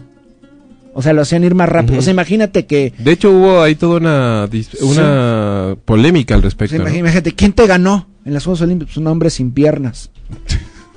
Imagínate. De hecho, a ver, espérame, corrígeme. Al señor Pistorius no lo dejaron correr en contiendas que... No sé cómo decirlo sin ser súper ultra mega ofensivo. A ver, A ver, piénsalo. sí, estoy tratando de llegar al... Es, es tarde, amigos. Entonces, el señor Pistorius no estaba también propugnando por participar en olimpiadas o en competencias en donde sus rivales sí tenían sus dos piernas completas? No lo sé. Creo que sí, eh. Bueno, pero pues por ahí seguramente estoy diciendo un despropósito también. O tal vez no, recuerden que No, creo que mató sí, a que alguien, quería- entonces quería era un hombre disparatador. No, ya después de que mató, ya no, no sé ni, no sé ni si está en la prisión, supongo, no, no lo sé. bueno, Roma, 1960. Eh, primeros eventos paralímpicos, es, se, se le- se recuerda mucho por un hombre llamado Abebe Bikila, A Bebe Bikila. procede de Etiopía, va a ganar el maratón totalmente descalzo. iba a humillar a los europeos. Porque Listo. pues, un hombre descalzo africano pues, les ganó, les ganó las Olimpiadas, ¿no? Primera, eh, va a ganar oro, un hombre que tal vez muchos no sepan ese- con ese nombre, hasta que se lo cambió. Oro en boxeo, Cassius Clay, Cassius Clay, mejor conocido como Mohamed Ali, ¿no? unos años después. Así es. Últimos Juegos Olímpicos de Sudáfrica, del apartheid, ¿ok? Ah. Van a castigar a Sudáfrica hasta 1900, hasta Barcelona, si no me equivoco, porque obviamente era un régimen segregacionista racista. Curiosamente no van a hacer lo mismo con Estados Unidos, que seguía siendo exactamente lo mismo, un Claro. régimen racista y segregacionista. Y por primera vez en los Juegos Olímpicos, la URSS, en su una, dos, tercera participación olímpica, a la cima del medallero. O sea, va a superar a Estados Unidos, que ya tenía pues, prácticamente 10 Juegos Olímpicos más compitiendo en contra de otros países, ¿no? Y ahí se, se va a empezar a sentir poco a poco el dominio soviético en los Juegos Olímpicos. Tokio 64. Eh, primer, primeros Juegos Olímpicos en Asia. Ya, son, ya han sido en cuatro continentes hasta este momento. En, en Europa, en América, en Oceanía y en Asia por primera vez. Ahí está. Hasta la fecha no solo, solo han sido en cuatro continentes. Faltan Juegos Olímpicos en África. Y han cancelado todas las... Bueno, no cancelados, han ¿No ha derrotado. habido un solo juego olímpico en ningún en África? Ni uno. Ha, ha habido candidatos Sudáfrica, ¿no? Y Cairo también. Y creo que últimamente Marruecos también postuló a Casablanca o Marrakech, no me acuerdo. Pero bueno, Tokio 64 y también obviamente el potencial tecnológico. Aquí ya se van muy de la mano, igual que con la política, y también es político por supuesto, los medios. Primeros eventos que van a ser transmitidos vía satélite a todo el mundo. Y por primera vez se va a romper la, la máxima audiencia de, de cualquier evento hasta la fecha en ese momento. Va a ser aquí. Van a ser 500 millones de personas van a los Juegos Olímpicos y la cifra para México se va a duplicar. Ujú. ¿ok? El papel de los medios es importantísimo porque en Berlín ya se transmitió por radio, ya se grabó todo. Luego se daban espectáculos en salas de cine en Estados Unidos, por ejemplo, con lo que ocurría al otro lado en, Alemania. Y ahora por primera vez todo el mundo lo va a ver en vivo. Todavía es a blanco y negro, ¿ok? Bueno. Entonces, México 68. Bueno, no voy a ahondar tanto en el... Creo que hemos hablado muchas veces de eso y ya lo saben, lo que ocurre en México 68. por Las, las, las protestas estudiantiles, la masacre, la masacre de Tlatelolco, etcétera. Vamos a hablar un poco más también de lo político, pero concretamente no tanto de lo, de lo local, por decir de alguna manera, ¿no? Eh, los juegos se van, a- van a inaugurar el 12 de octubre y no es, no es, no es casual. Obviamente se celebraba aquí en México el Día de la Raza. Y obviamente lo que quieren mostrar al mundo, uno, este recorrido de la antorcha olímpica va a ser paralelo de alguna u otra manera al recorrido de, de Colón cuando llega a América, ¿no? Se tiene, hablando de lo que mencionamos hace rato de México Tenochtitlan, todos estos fantasmas del eurocentrismo, ahí justamente siguen, ¿no? Entonces, por supuesto, todo va a estar... eh, la, la escena creo, creo yo, más allá de lo ocurrido previamente, las protestas en contra de... Que generalmente todos los Juegos Olímpicos a partir de este momento han tenido protestas para que no se realicen, porque son costosísimos, porque las ciudades se endeudan, porque hay eh, infiltración de empresas, etcétera, etcétera, ¿no? Pero el momento que más se recuerda de los Juegos Olímpicos de, de México es sin duda alguna este, creo que era Tommy Smith y, y- y John Carlos. John Carlos. Y Tommy Smith de 400 Smith. metros planos van a, al Ah, ya sé quiénes son. obviamente van a, la- a recibir las medallas.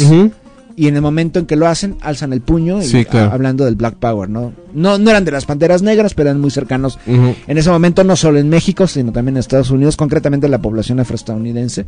Están todos los, los momentos Detroit, Nueva York, Filadelfia, etcétera, ¿no? Todas las grandes ciudades, las protestas por en contra del racismo en Estados Unidos que, que derivan, por supuesto, en pues, en masacres en contra de la población afroestadounidense, ¿no? De hecho es muy curioso porque el gobierno gringo y el Comité Olímpico gringo le pidieron al gobierno mexicano que de- eso se transmitió vía satélite y a color. Las de México son por primera vez las primeras Olimpiadas que se transmiten a color vía satélite. Y el gobierno gringo le pidió al gobierno mexicano que borrara todo esto, porque a la postre sacaron un, un, un documental, película, sobre los Juegos Olímpicos, y al gobierno mexicano no le importó. Dejaron las imágenes de los dos este, eh, atletas afroestadounidenses levantando el puño, y se armó un escándalo porque los Juegos Olímpicos estaban politizados, etcétera, etcétera, ¿no?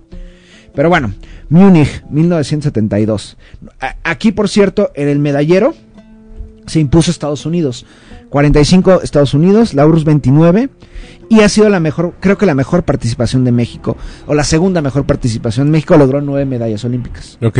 Bueno, Múnich 72, eh, regresamos a Europa.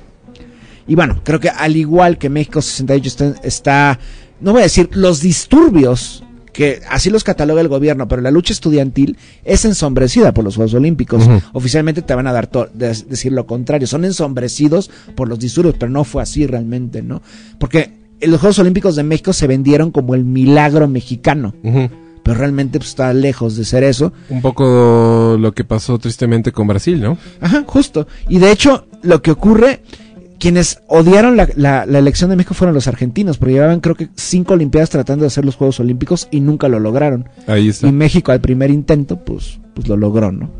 Bueno, Múnich 72, al igual que lo que ocurrió en México, pues ahí ocurrió Septiembre Negro, ¿no? Septiembre Negro, en, en protesta a lo que ocurre en Palestina, ah, invaden la, eh, creo que son 15, si no me equivoco, eh, 15 eh, militantes de Septiembre Negro atacan la Valla Olímpica, concretamente en contra de la delegación israelí, y van a, van a matar a nueve, a nueve de ellos, eh, algunos de ellos en la Villa Olímpica y otros fuera de la Villa Olímpica, ¿no? Con complicidad incluso eh, de las RAF, por ejemplo, de las Brigadas Rojas Alemanas. Vean esta película, es muy buena película. A mí me gusta mucho. La de Bader Complex. Que Ah, no. ¿Cuál decías? La de Múnich. Ah, no, la, La, de... de Steven Spielberg. Sí, pero también, también está obviamente muy tirada. Claro. Porque no habla como tal del... del ha- habla un poco, obviamente, del proceso que ocurre en, en Múnich, pero después es la cacería, pero pues no, obviamente no hablan del, pues, del otro bando, por decirlo de alguna manera, ¿no? Por obvios motivos, digo. A Golda Meir la ponen eh, como una, una abuelita cocinando galletas cuando era una psicópata asesina, racista. Pero bueno, Múnich 72, eh, más allá de lo ocurrido, eh, por Un día, un día debiéramos hacer un especial de la maestra. Golda. Abuelitas asesinas. Será muy bueno. Sí, claro. Muy, muy bueno. Bueno, aquí la URSS es curioso. Juegos Olímpicos en la Alemania Occidental, que literalmente era un estado títere de Estados Unidos. Bueno, medallero, primer lugar, la Unión Soviética. Segundo lugar, Estados Unidos. Tercer lugar, la RDA, La RDA. la República Democrática Alemana, socialista. En las Olimpiadas organizadas en la República Federal Alemana se impuso a los alemanes federales. Listo. Entonces ya con eso... Un in your face total. Así es. Entonces, eh, pasamos de Múnich 72, si no me equivoco, a... Me falta Montreal. Vamos con Montreal 76. Mientras di los teléfonos o comenta algo, porque no... Mi querido amigo, pues el señor... eh, ahorita te voy a decir... Ay, ¿cómo se llamaba?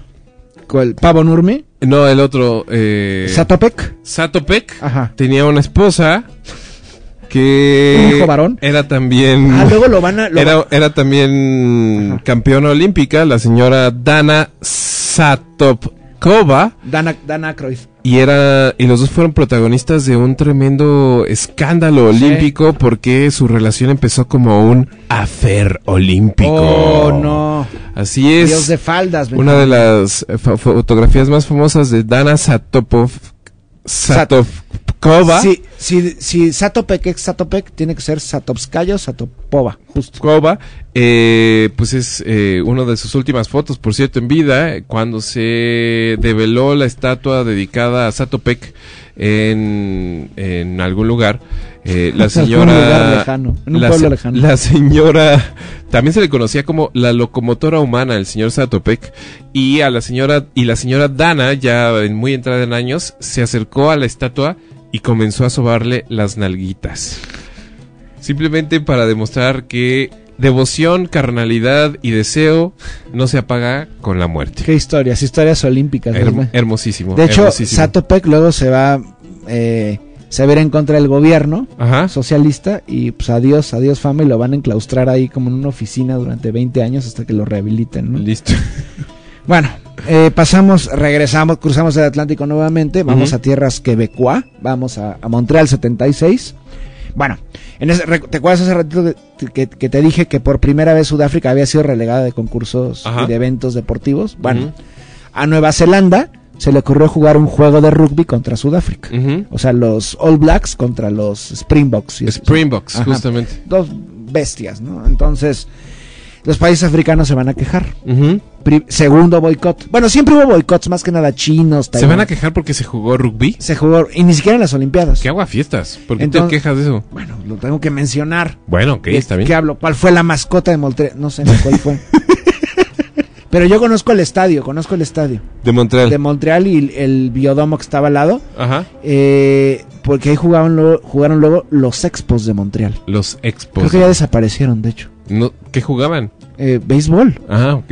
El clásico canadiense, que era Expos de Montreal contra los eh, Azulejos de Toronto. Querido amigo, eres una caja de De sorpresas. monerías. Sí. De monerías, Benjamín. Bueno, 24 países africanos van a van a Por boicotear un juego de rugby. por un juego de rugby Caray. van a van a boicotear los juegos, también China y al mismo tiempo la provincia renegada de Taiwán no se van a presentar. Ok. No ninguno de los dos. Y por supuesto, estos eventos ya en lo deportivo van a ser recordados por nadie como nadie. Nadia Comaneci. No, nadie como nadie. Nadie como Nadia. Así decía, nadie como nadie. Ahí está. ¿Y Nada ¿No es Nadia como- Comaneci? Sí, Claro. Nada como nadie. Ajá. O nadie como nada. O nadie como nada. Como tú quieras. O como nada, nada como nada. Bueno, que ha sido... Y ahí se puede ver justamente la explotación infantil en, Sí. el, deporte, ¿no? Es una niña historia, la Que de perdió su... De todos estos, ¿no? Perdió su juventud. Y no me refiero nada más del... Aparte del- era algo así como eh, una secuestrada del hijo Sí, sí, sí, de algo así muy el líder de Ceausescu. de, Rumea- de Rumania, ¿no? Sí, Rumanía. y, y esto no ocurre nada más del, del, bloque socialista, sino también... Bueno, en el caso occidental fue... No, no gimnasia. ¿Cómo se llama esto de las patinadoras? La loca esa, ¿cómo se llamaba? Ah, las que se pegaron en las rodillas Sí, y demás. está- Hay una muy buena película también. no lo he visto, pero estaban... desqui- Estos Sí, deportes claro. de, Sí, de fineza, de suavidad, son terribles, ¿no? Pero bueno, medallero de Montreal 76, nuevamente. URSS, primer lugar. República Democrática Alemana, segundo lugar. Estados Unidos, tercer lugar. Ahí está. Lo que se avecina en las siguientes Olimpiadas no va a ser consecuencia esto que inventan la, eh, Estados Unidos de, de, de Afganistán y el boicot. No, no, no. Porque Estados Unidos llegó antes a Afganistán. Lo hablamos hace, de hecho hace una hora, ¿no? Lo que realmente ocurrió es que estaban apabullados los gringos de que en las Olimpiadas de Moscú me- Estados Unidos quedara en cuarto o hasta quinto lugar. Ok. O sea, tiene un, tiene un costo político, pero también un costo, un costo deportivo, ¿no? Bueno, Moscú 80. Si les interesa ver la inauguración y gran parte de los eventos, un documental, hay muchísimos en YouTube, ¿no? Están... Moscú 80. Moscú, que son, es- fueron espectaculares, ¿no? México se asistió, no entró al boicot. México pertenecía no oficialmente para los países no alineados, por cierto. Y bueno, ¿cuál va a ser el medallero? Pues se esperaba también, porque esto no es consecuencia, dicen, es que como, eh, como no fue Estados Unidos y muchos países occidentales, la URSS la tuvo más fácil, pero no. Vean el medallero. En, en Montreal 76, Unión Soviética 44. República Democrática Alemana 40, Estados Unidos 34 de oro, ¿ok? Moscú 80, Unión Soviética nuevamente en primer lugar, la RDA le sigue, se repite la tendencia de Montreal. Ya no está Estados Unidos, ¿cuál está en tercero? Bulgaria. Bulgaria. ¿Cuál está en cuarto? Por primera vez, Cuba. Cuba. logra alcanzar el cuarto lugar. O sea, puras Del mundo. Del mundo. Ahí está. Puras, obviamente facilitaron las cosas que no fueran Estados Unidos, pero el triunfo soviético, en segundo lugar la RDA, no es consecuencia del boicot. Era la tradición que ya traía la Unión Soviética, ¿no? Y bueno, obviamente el boicot es, la excusa es Afganistán, pero sabemos que no es así. Tampoco va a ir China, no va a ir la República Islámica de Irán. ¿Por qué? Porque acaban de... Bueno, sigue la Revolución Islámica en el 79-80. Ujú. Eh, también Albania no va a ir. ¿Por qué no va a ir Albania a ser un país socialista? Porque había habido un cisma entre el socialismo albanés, de- dirigido por Enver Hoxha, eh, en contra de la Unión Soviética, ¿no? De hecho, los albaneses son, van de la mano con China. China realmente patrocina. Ah, ¿en serio? Sí, sí, sí. Históricamente, el socialismo albanés fue patrocinado por China. Recuerden la historia de Adil. ¿No conoces a Adil? No. ¿La Eh, historia de Adil? Ojos, ojos morados, cabello grisáceo. No. ¿Qué es ¿No? eso? Halcón anido, halcón anido. Cuando puede- hacen un intercambio. ¿puedes hacer eso los de nuevo, por favor? Halcón anido. Cuando los Simpson, cuando Bart va a Francia y Adil, un niño albanés, va a Ah, Springfield. y es un... Es un agente. y es un agente. halcón anido, halcón anido. Así es. Bueno, siguientes Juegos Olímpicos que creo, creo que puedo decir, y no soy fan del olimpismo ni nada, pero viendo los Juegos, Ajá. creo que los peores que he visto, bueno, los segundos peores fueron estos. Los Ángeles 84. Los Ángeles 84. Bueno, obviamente más allá del, ahora sí, el hijo del viento. Es que, ok, ves el glamour soviético, el encanto de, de Múnich incluso, y ves Los Ángeles 84 con bandas de música de estudiantiles tocando, es una cosa así, pues gringa a más no poder. ¿Te parece patético? No es lo peor. Espera, ah, creo que ahí no, ahí nadie va a poder contradecirme. Los peores han sido en el 96. 96. Ya desde la mascota, una gota. Una gota. ¿En dónde fueron? Atlanta. ¿En una gota? De cuando dices una gota, ¿a qué te refieres? ¿Una gota de agua? No sabemos. Busca, busca mascota Atlanta 96. Mientras tanto les hablo de Los Ángeles. Viene el contraboicot. Ya, ya boicotearon los capitalistas en- Ajá. en el, en el 80. Ujú. Ahora viene el boicot socialista en, en, en los en el 84. Y por primera vez Estados Unidos, eh, pues va. O sea, va nuevamente después de muchos años. Si hacemos un promedio de los Juegos Olímpicos desde que entra la URSS hasta que se disuelve la URSS, eh, la, Unión Soviética se impone en el medallero en todas las Olimpiadas. Ganó más participaciones la URSS.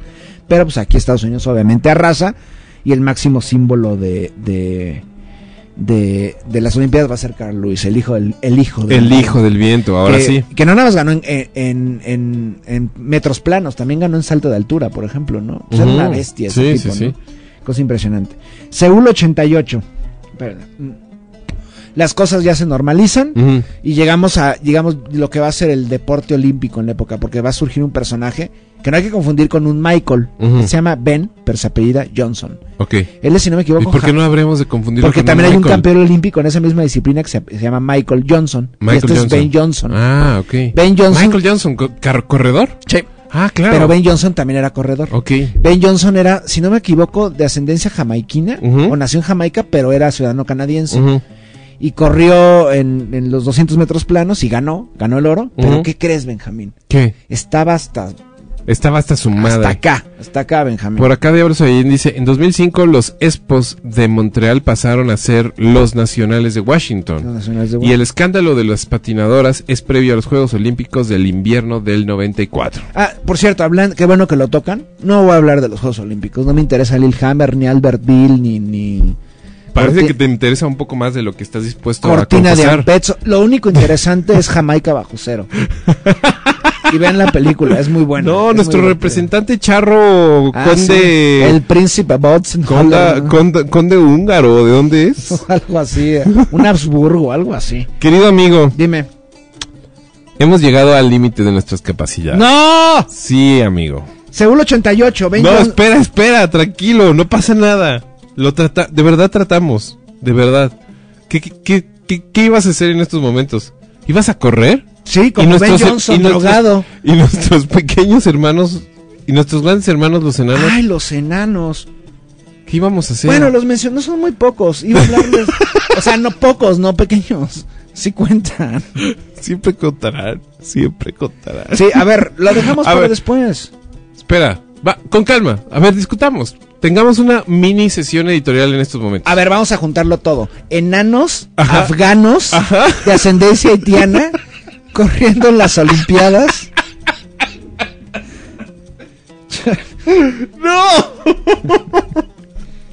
Enano refugiado haitiano, Haitiano, afgano, afgano, corriendo en las Olimpiadas olímpico. con el legado de Tenochtitlan. en una pirámide.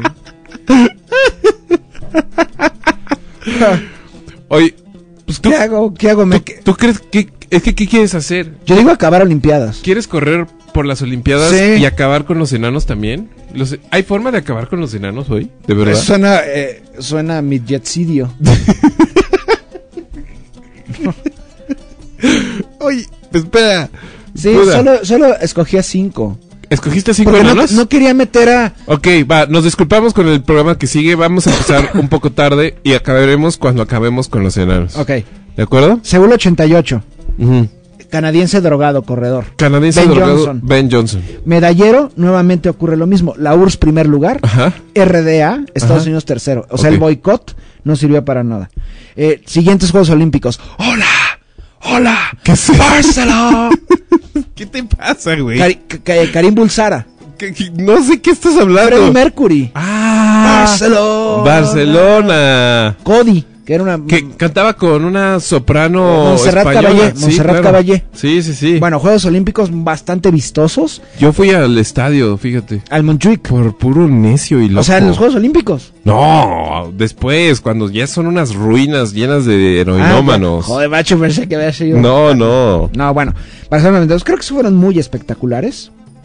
Pero bueno, aquí ni siquiera, ni el boicot le sirvió a Estados Unidos, Ujú. Ni la disolución de la URSS le sirvió a Estados Unidos. Ok. Primer lugar en medallero, equipo unificado.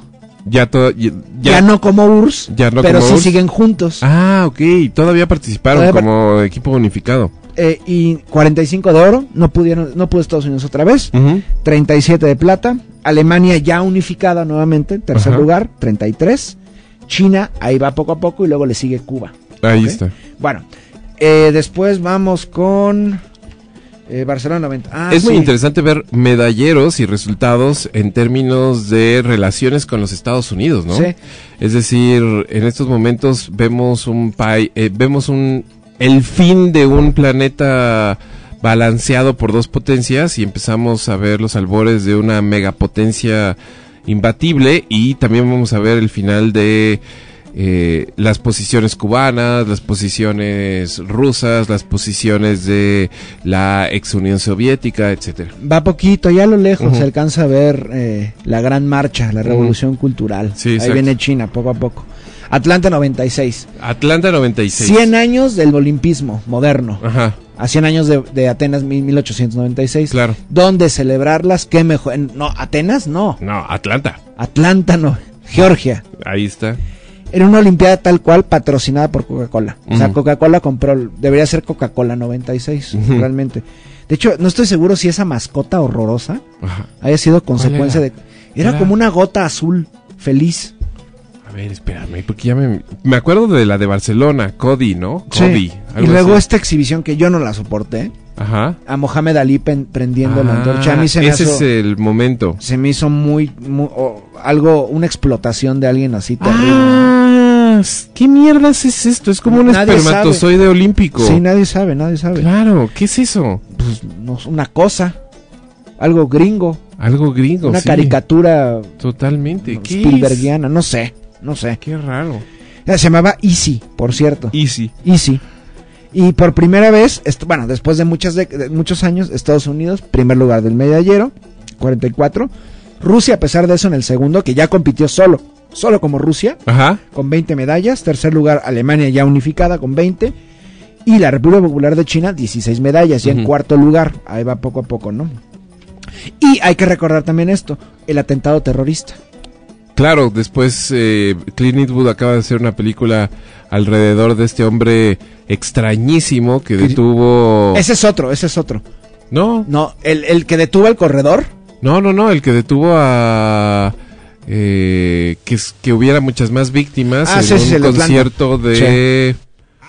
¿De quién era? ¿De Paul Simon? No, no. Un concierto eh, que era parte de, de, las, de los eventos y Ah, Me acaba de dar un flashback espeluznante.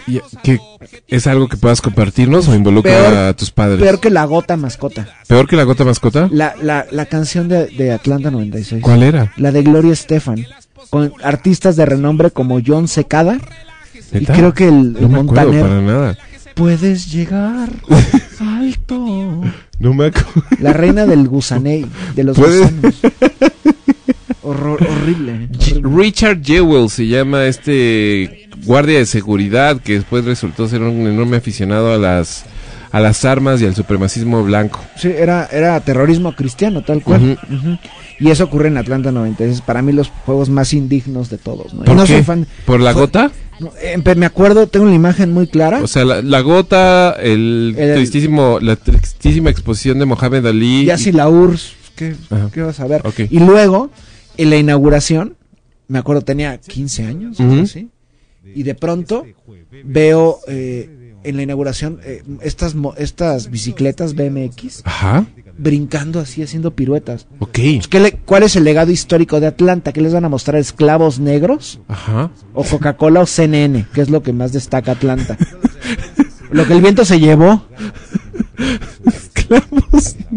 Pues es que es eso. es te el- imaginas un hombre proponiendo así como el concepto de la ceremonia así como, bueno, vamos a hacer un recorrido por la historia de Atlanta y todos, "Mm, mm, no sé, como, como qué o qué.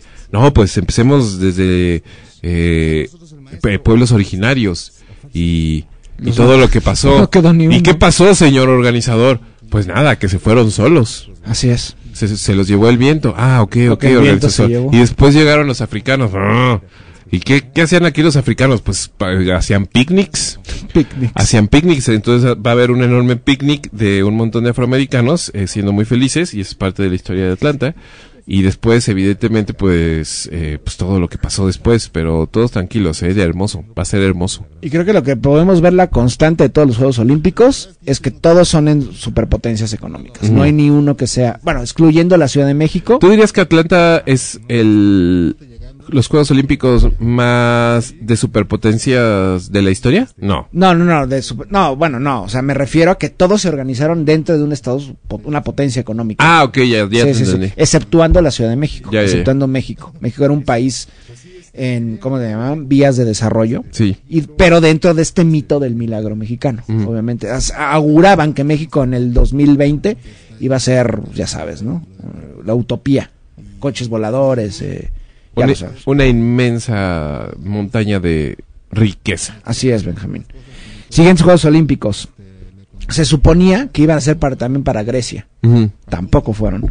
Regresan a Oceanía. Ujú. ¿A dónde? Nuevamente, ya no en Melbourne, esta vez en Sydney. Sydney, claro. Sydney 2000. Eh, Nuevamente el medallero Estados Unidos 37, Rusia 32, China 28. China ya está en tercero, ¿ok? Se puede ver poco a poco. Son recordados por, eh, eh, por esta Katy Freeman. Katy Freeman es lo- algo parecido a Mohamed Ali. Se me hace muy desagradable que hagan esto. Después de haberlos exterminado, expulsado, rebajado, eh, tratado prácticamente exterminado de la población austra- austral tradicional, Ujú. Katy Freeman, de ascendencia eh, originaria aborigen australiana, acaba Claro. encendiendo el. De hecho, creo que ganó medalla de oro en Sí, de hecho le ganó a Ana, Ana Guevara. Ana Guevara, ¿no? Ujú.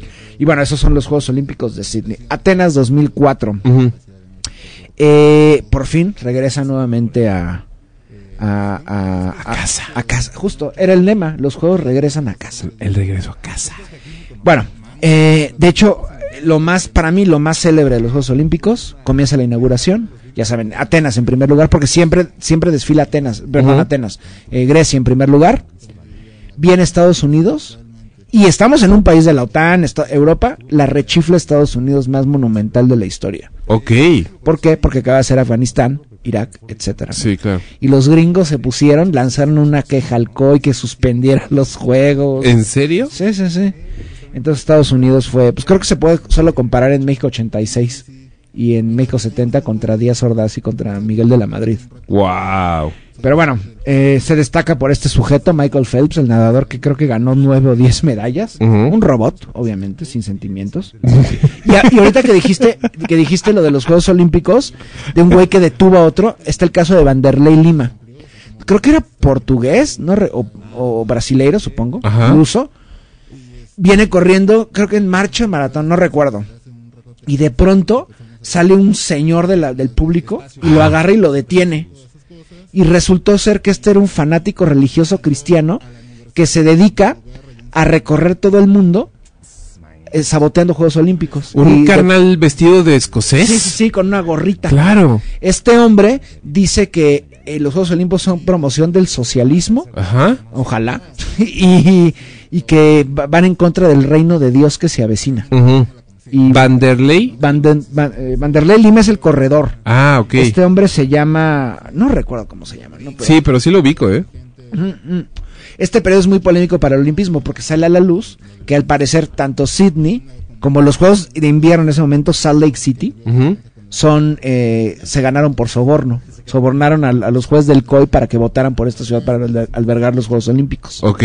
¿Quién en su sano juicio albergaría los Juegos Olímpicos en Salt Lake City? que, que de hecho también hubo un Bueno, un montón de mormones. de mormones, hubo un boicot mormón porque no querían que fueran ahí. ¿En serio? Sí, sí, sí. Pero bueno, siguiente. Somos, so- ¿Qué somos, mormones o payasos? Así es, así es. Pekín 2008. Eh, aquí es cuando sale a la luz que los Juegos Olímpicos previos, que también había pujado China para hacerlos, no, eh, no los logró hacer, ¿por qué? Pues por los sobornos para que fuera Sydney y Salt Lake City en los de invierno, ¿no?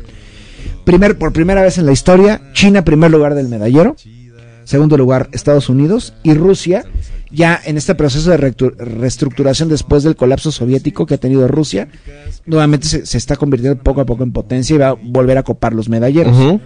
Entonces aquí no lo logra, por supuesto, eh, eh, Estados Unidos. Y había ocurrido algo muy parecido en México, en México 68, porque lo que querían hacer era que no se hicieran en, en Pekín argumentando la contaminación y que era muy difícil llegar, etcétera, ¿no?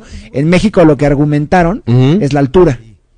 Pero luego los miembros del COI, eh, los jueces, no sé cómo se, los investigadores fu- fueron a Pekín y dijeron que bueno, se podía solucionar y se acabaron realizando en, en suelo pequinés, en suelo chino, ¿no? Siguen Juegos Olímpicos por tercera vez en la historia. Londres, Londres 2012. Londres 2002. La primera ciudad que ha tenido tres Juegos Olímpicos, ¿ok? La que sigue, le va a seguir París, Ok, que va a ser en 2024. claro. Bueno, eh, pues vaya, aquí yo, yo, curiosamente cuando empezaron los Juegos Olímpicos, pensé que en la inauguración iban a explotar la historia, la historia eh, inglesa y británica, o sea, ya sabes, Guillermo el Conquistador, romanos, vikingos, Horacio eh, Nelson. sí, cosas así, y no, fue la revolución industrial y luego las estrellas del rock de los de nuestros padres y Mr. abuelos. Bean, Mr. Bean, eh, James Bond. así James Bond, eh, John Lennon tocando, ya sabes, ¿no? Claro. Eh, primer lugar del medallero, nuevamente no vuelve a ser China, pero se queda muy cerca. Estados Unidos 46, Ujú. China 38, Gran Bretaña 29, que es el local, ¿no? Siguientes Juegos Olímpicos, Río 2016. Ay, que ¿Qué? me da una tristeza. Sí, o sea, salió a la luz, ah, venía el golpe en contra de... Ujú. el golpe, eh, bueno, el golpe blando en contra de Dilma Rousseff, se va a imponer este Michel Temer. Eh, van a, a Lula le van a crear este proceso falso, lo van a meter a la cárcel. Eh, paralelamente, creo que va, eh, Brasil va a pagar los préstamos para realizar los Juegos Olímpicos y el Mundial, porque hicieron lo mismo que México. Ajá. México 68, México 70. Río de Janeiro 2016. No entendieron del ejemplo ajeno. Ajá. Iba a ocurrir exactamente lo mismo, ¿no? Están endeudados, la situación en Brasil sumamente insostenible ya.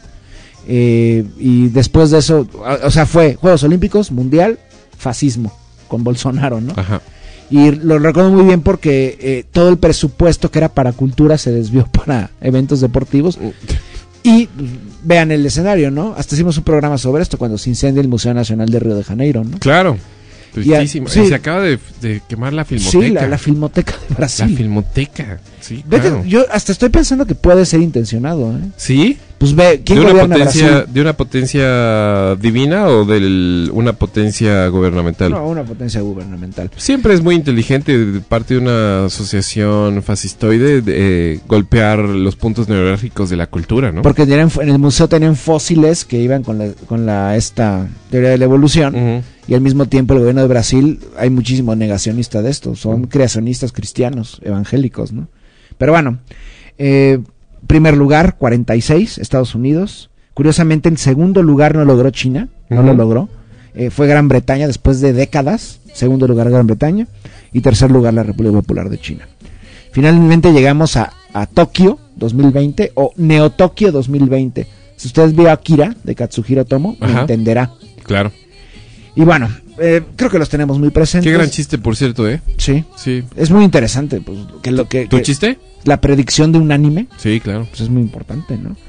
Bueno, Tokio 2020-2021, Estados Unidos en el medallero 39, China 38 y Japón el anfitrión 27, tercer lugar Japón. Que para mí Tokio nació muerto, ¿eh? Perdón. Lo tengo que decir. Odié, estas, eh, odié estos Juegos Olímpicos. No quiero que vuelvan a repetirse. No quiero que se me vuelvan a mencionar. Todo fue desagradable, todo fue molesto, imposible de verse. eh, todo, todo, todo, todo completamente eh, apestoso. Y atento que en los próximos Juegos Olímpicos el breakdance será deporte oficial y Ahí el parkour está. también.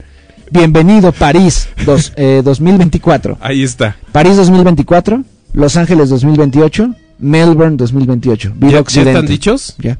Ay, bueno, por lo No, menos. Melbourne no, Brisbane, perdón. Por lo menos en horas razonables, güey. Ya estuvo bueno de. Sí, espérate, los de Australia, no sé qué nos Estuvo bueno de coreografías y fantochadas que estén a la hora de el eh, de estar despiertos. Tienes que decir la chenita. La chin- Exacto, sí, feliz, yo feliz, yo feliz, yo feliz. Listo, conclusión de los Juegos Olímpicos, mi querido Nader. Pues obviamente eh, comienzan siendo como una exhibición de las potencias imperialistas coloniales de la época en Europa. Ajá.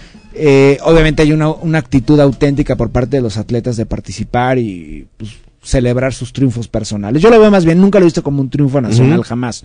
Creo que es un triunfo para cada persona que, o derrota incluso para los que participan.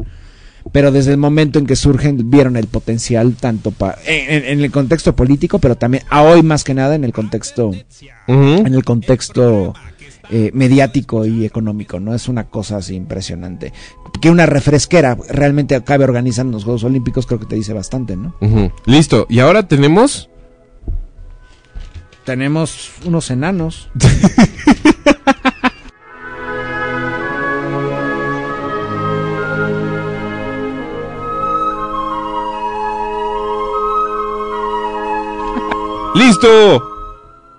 Lo vamos a lograr, ya. Le, le- le debemos una disculpa a Lale y le debemos una disculpa a todo el auditorio, pero tenemos que lograrlo porque esta mañana, digo, ya esta, ya, Sí. esta noche Pues ya, no, ya. concluimos este Todavía no, siete minutos. cuarteto misceláneo. Quinteto, porque hablamos de Tenochtitlan. Ah, Cuarteto miseliano y no hay quinto malo. exactamente, listo.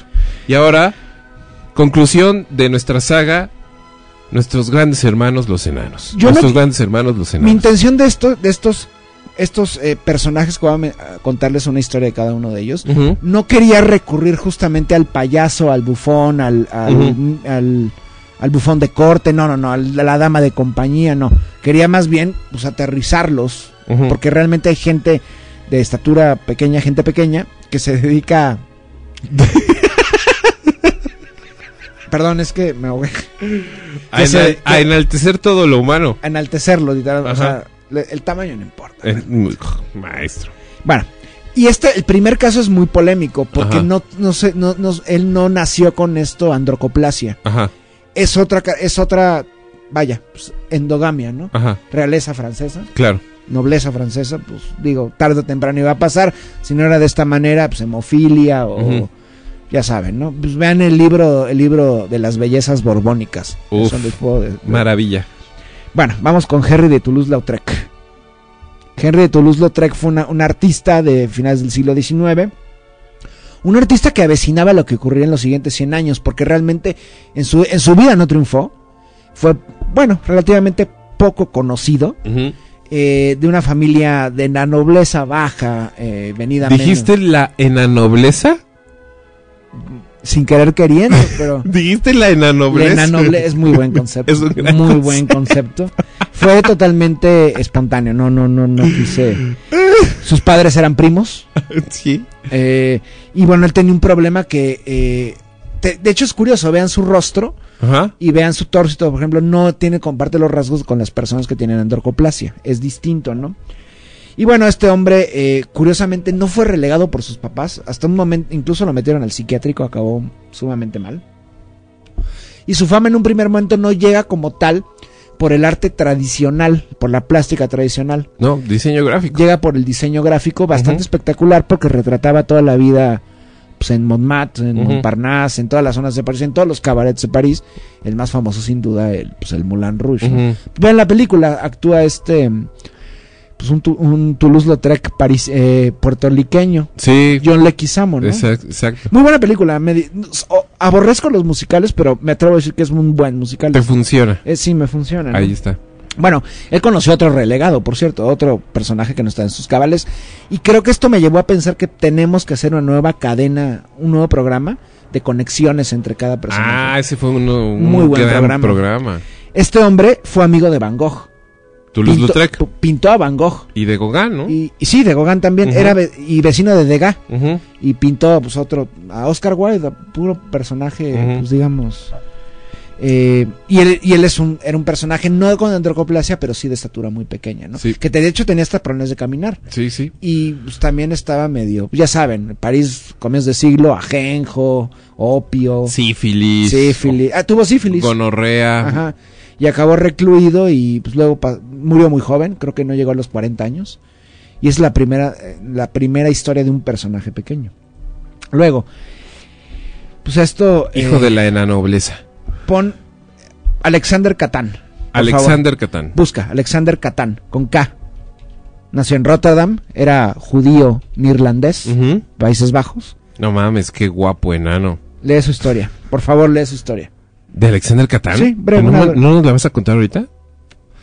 Alexander Catán, 18 de noviembre de 1899, 27 de enero de 1943. Fue un judío holandés contable, traductor y profesor que fue asesinado por los nazis en el campo de concentración Para. De, bueno, de Auschwitz. Mauta, Mauthausen. Ah, no, de Ma- Ma- Mauthausen. Ajá.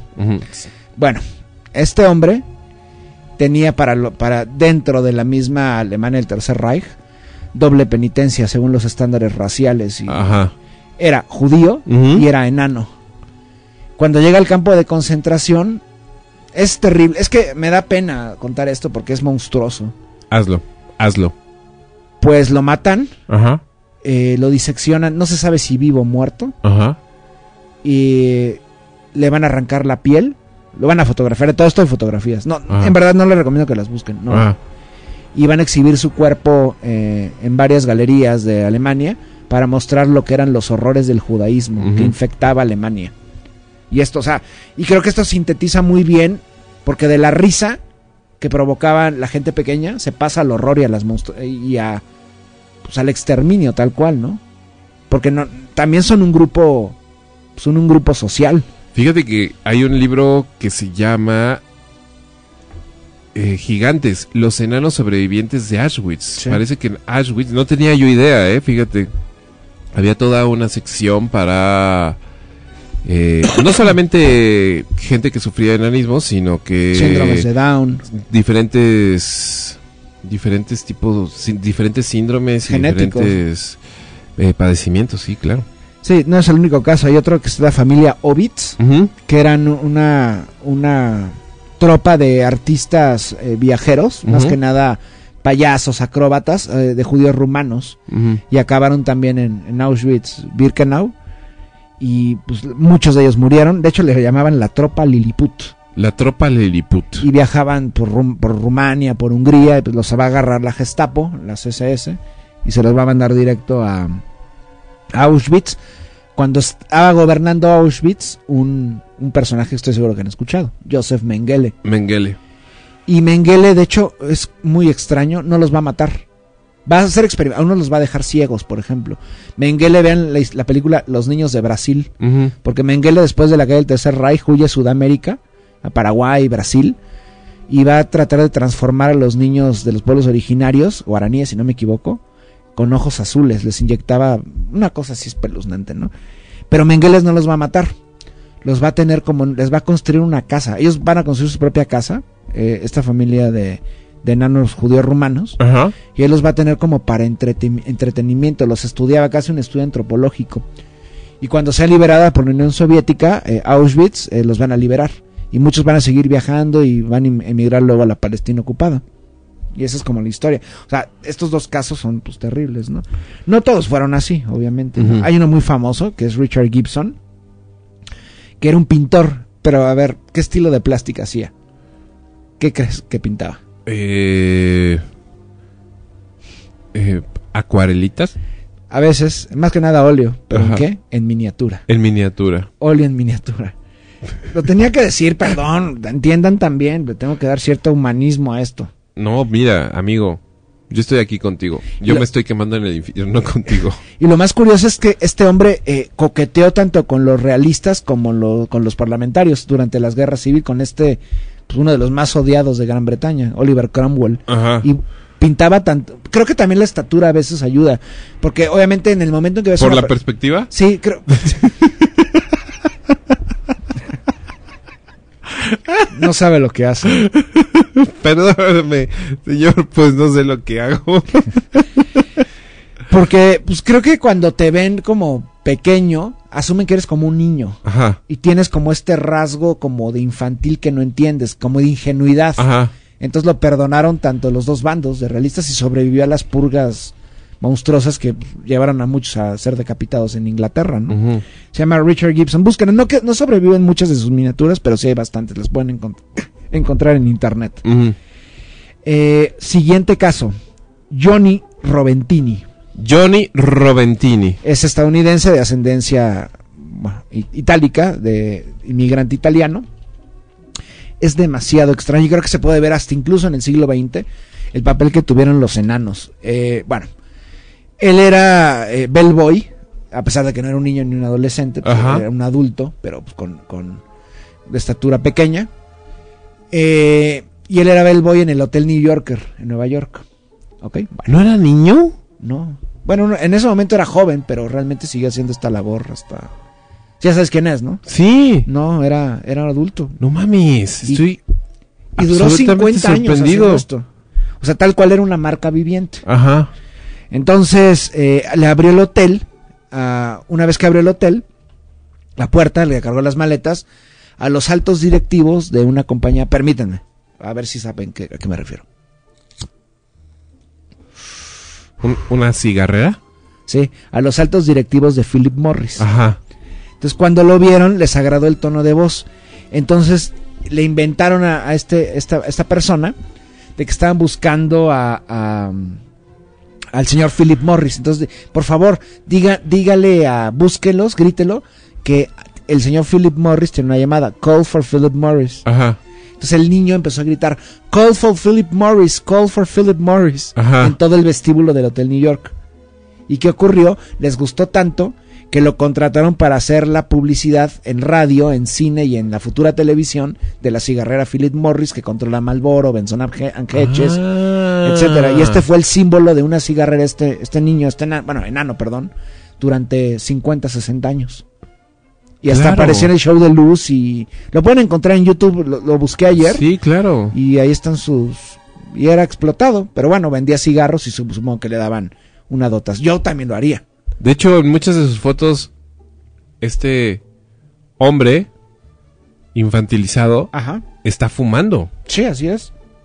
Sí, claro. O sea, es un, un enano fumador. explotado por una marca. Que luego, bueno, de hecho realmente eh, Philip Morris va a tener dos mascotas. Bueno, varias, pero las dos más famosas son eh, Johnny Roventini y el otro va a ser el hombre Malboro. Ahí, yo no tenía idea de Roventini, fíjate. Pero estoy seguro que sí han visto la imagen. Sí, sí, Está vestido sí, de seguro. rojo y ofrece cigarros, ¿no? Claro. Entonces, El am- famoso enano fumador. otro que, que, a ver, que este era un genio, le decían el, el pequeño Einstein. El pequeño Einstein. Era un hombre llamado Charles Proteus Steinmetz. Ok. Charles Proteus Steinmetz. Este científico de ascendencia alemana que emigró a Estados Unidos, dicen que era uno- un genio. Yo traté de descifrar qué diablos hacía y no entendí, pero se supone que revolucionó lo de las corrientes alternas. Matemático. como un- algo así inexplicable. Pero era como un genio. De hecho, hay una foto muy famosa. Ya saben que sale, no sé si es del proyecto Manhattan o previamente, que sale Einstein con todos los científicos, en su mayoría judíos, alemanes y otros europeos que reclutaron. Y sale este personaje que no era judío, pero sí era enano. Como me refiero, por ejemplo, el caso de este Alexander Catán asesinado, ¿no? Sí, claro. Entonces, Charles Proteus Steinmetz. yo no entiendo nada, no sé qué hacía, porque no tengo el conocimiento para explicarlo y me dio mucho sopor averiguarlo. Pues eh, fomentó el desarrollo de la corriente alterna que hizo posible la expansión de la industria eléctrica en Estados Unidos, formulando teorías matemáticas para ingenieros, hizo descubrimientos en la comprensión del universo que permitió a los ingenieros diseñar mejores equipos y aparatos electromagnéticos.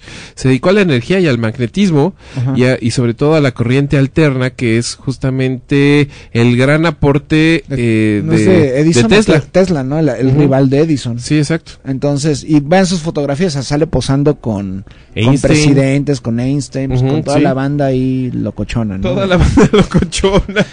de E igual a MC al cuadrado y todas esas Sí. cosas que yo no entiendo y no me interesan mucho. Pero bueno, eso es como los quise rescatar a gente pequeña, que obviamente es emblemática. Enormes gentes pequeñas. Más allá de, de su papel como bufones históricamente, que les ha tratado, les ha costado muchísimo trabajo, pues, como incorporarse a, a otros contextos que no sean esos, ¿no? De Ujú. explotación y ridiculización pública.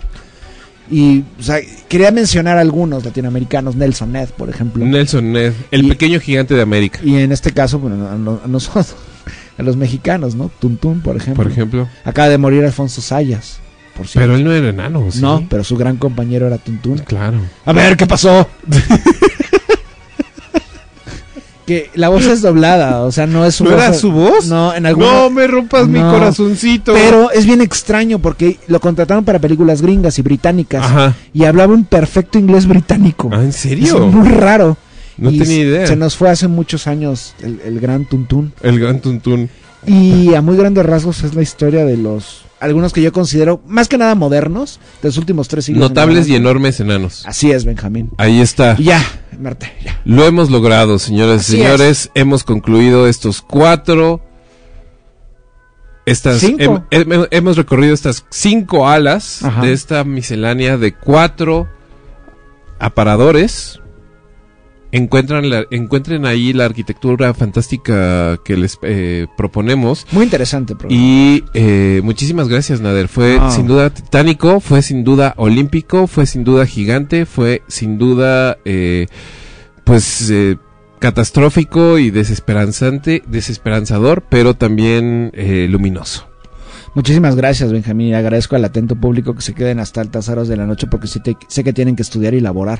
Pero Queridos amigos, les placer. agradecemos profundamente que se hayan quedado con nosotros. Próximamente, invasiones. En unos 15 días, con temas completamente antifrescos, antinotables, antitendencia, y eso, todo eso que sabemos hacer también y que le interesa a tan pocas personas, pero también a tan notables personas. muchas gracias. Se les agradece, se les quiere, se les celebra y nada, solamente te tengo que decir, Dime. te celebro Muchas te gracias. celebro. Muchas te celebro porque reconozco que ha sido un esfuerzo titánico este el que has llevado a cabo. Gracias, no, gracias a ti, Benjamín, y un placer. Y nos despedimos, tengan muy buena noche, muchísimas gracias. Aquí quedan estas invasiones, miscelánea de temas, conclusiones y puntos abiertos de aquí hasta el infinito. Y tengan muy buena noche. Comienza la repetición de la hora dada en estos instantes y mañana temprano no se pierdan la repetición de Salem y Buen Día Gorilas a las nueve y media de la mañana. Muchísimas gracias a todos y muy buenas noches. Esto es 9FM, todo menos miedo.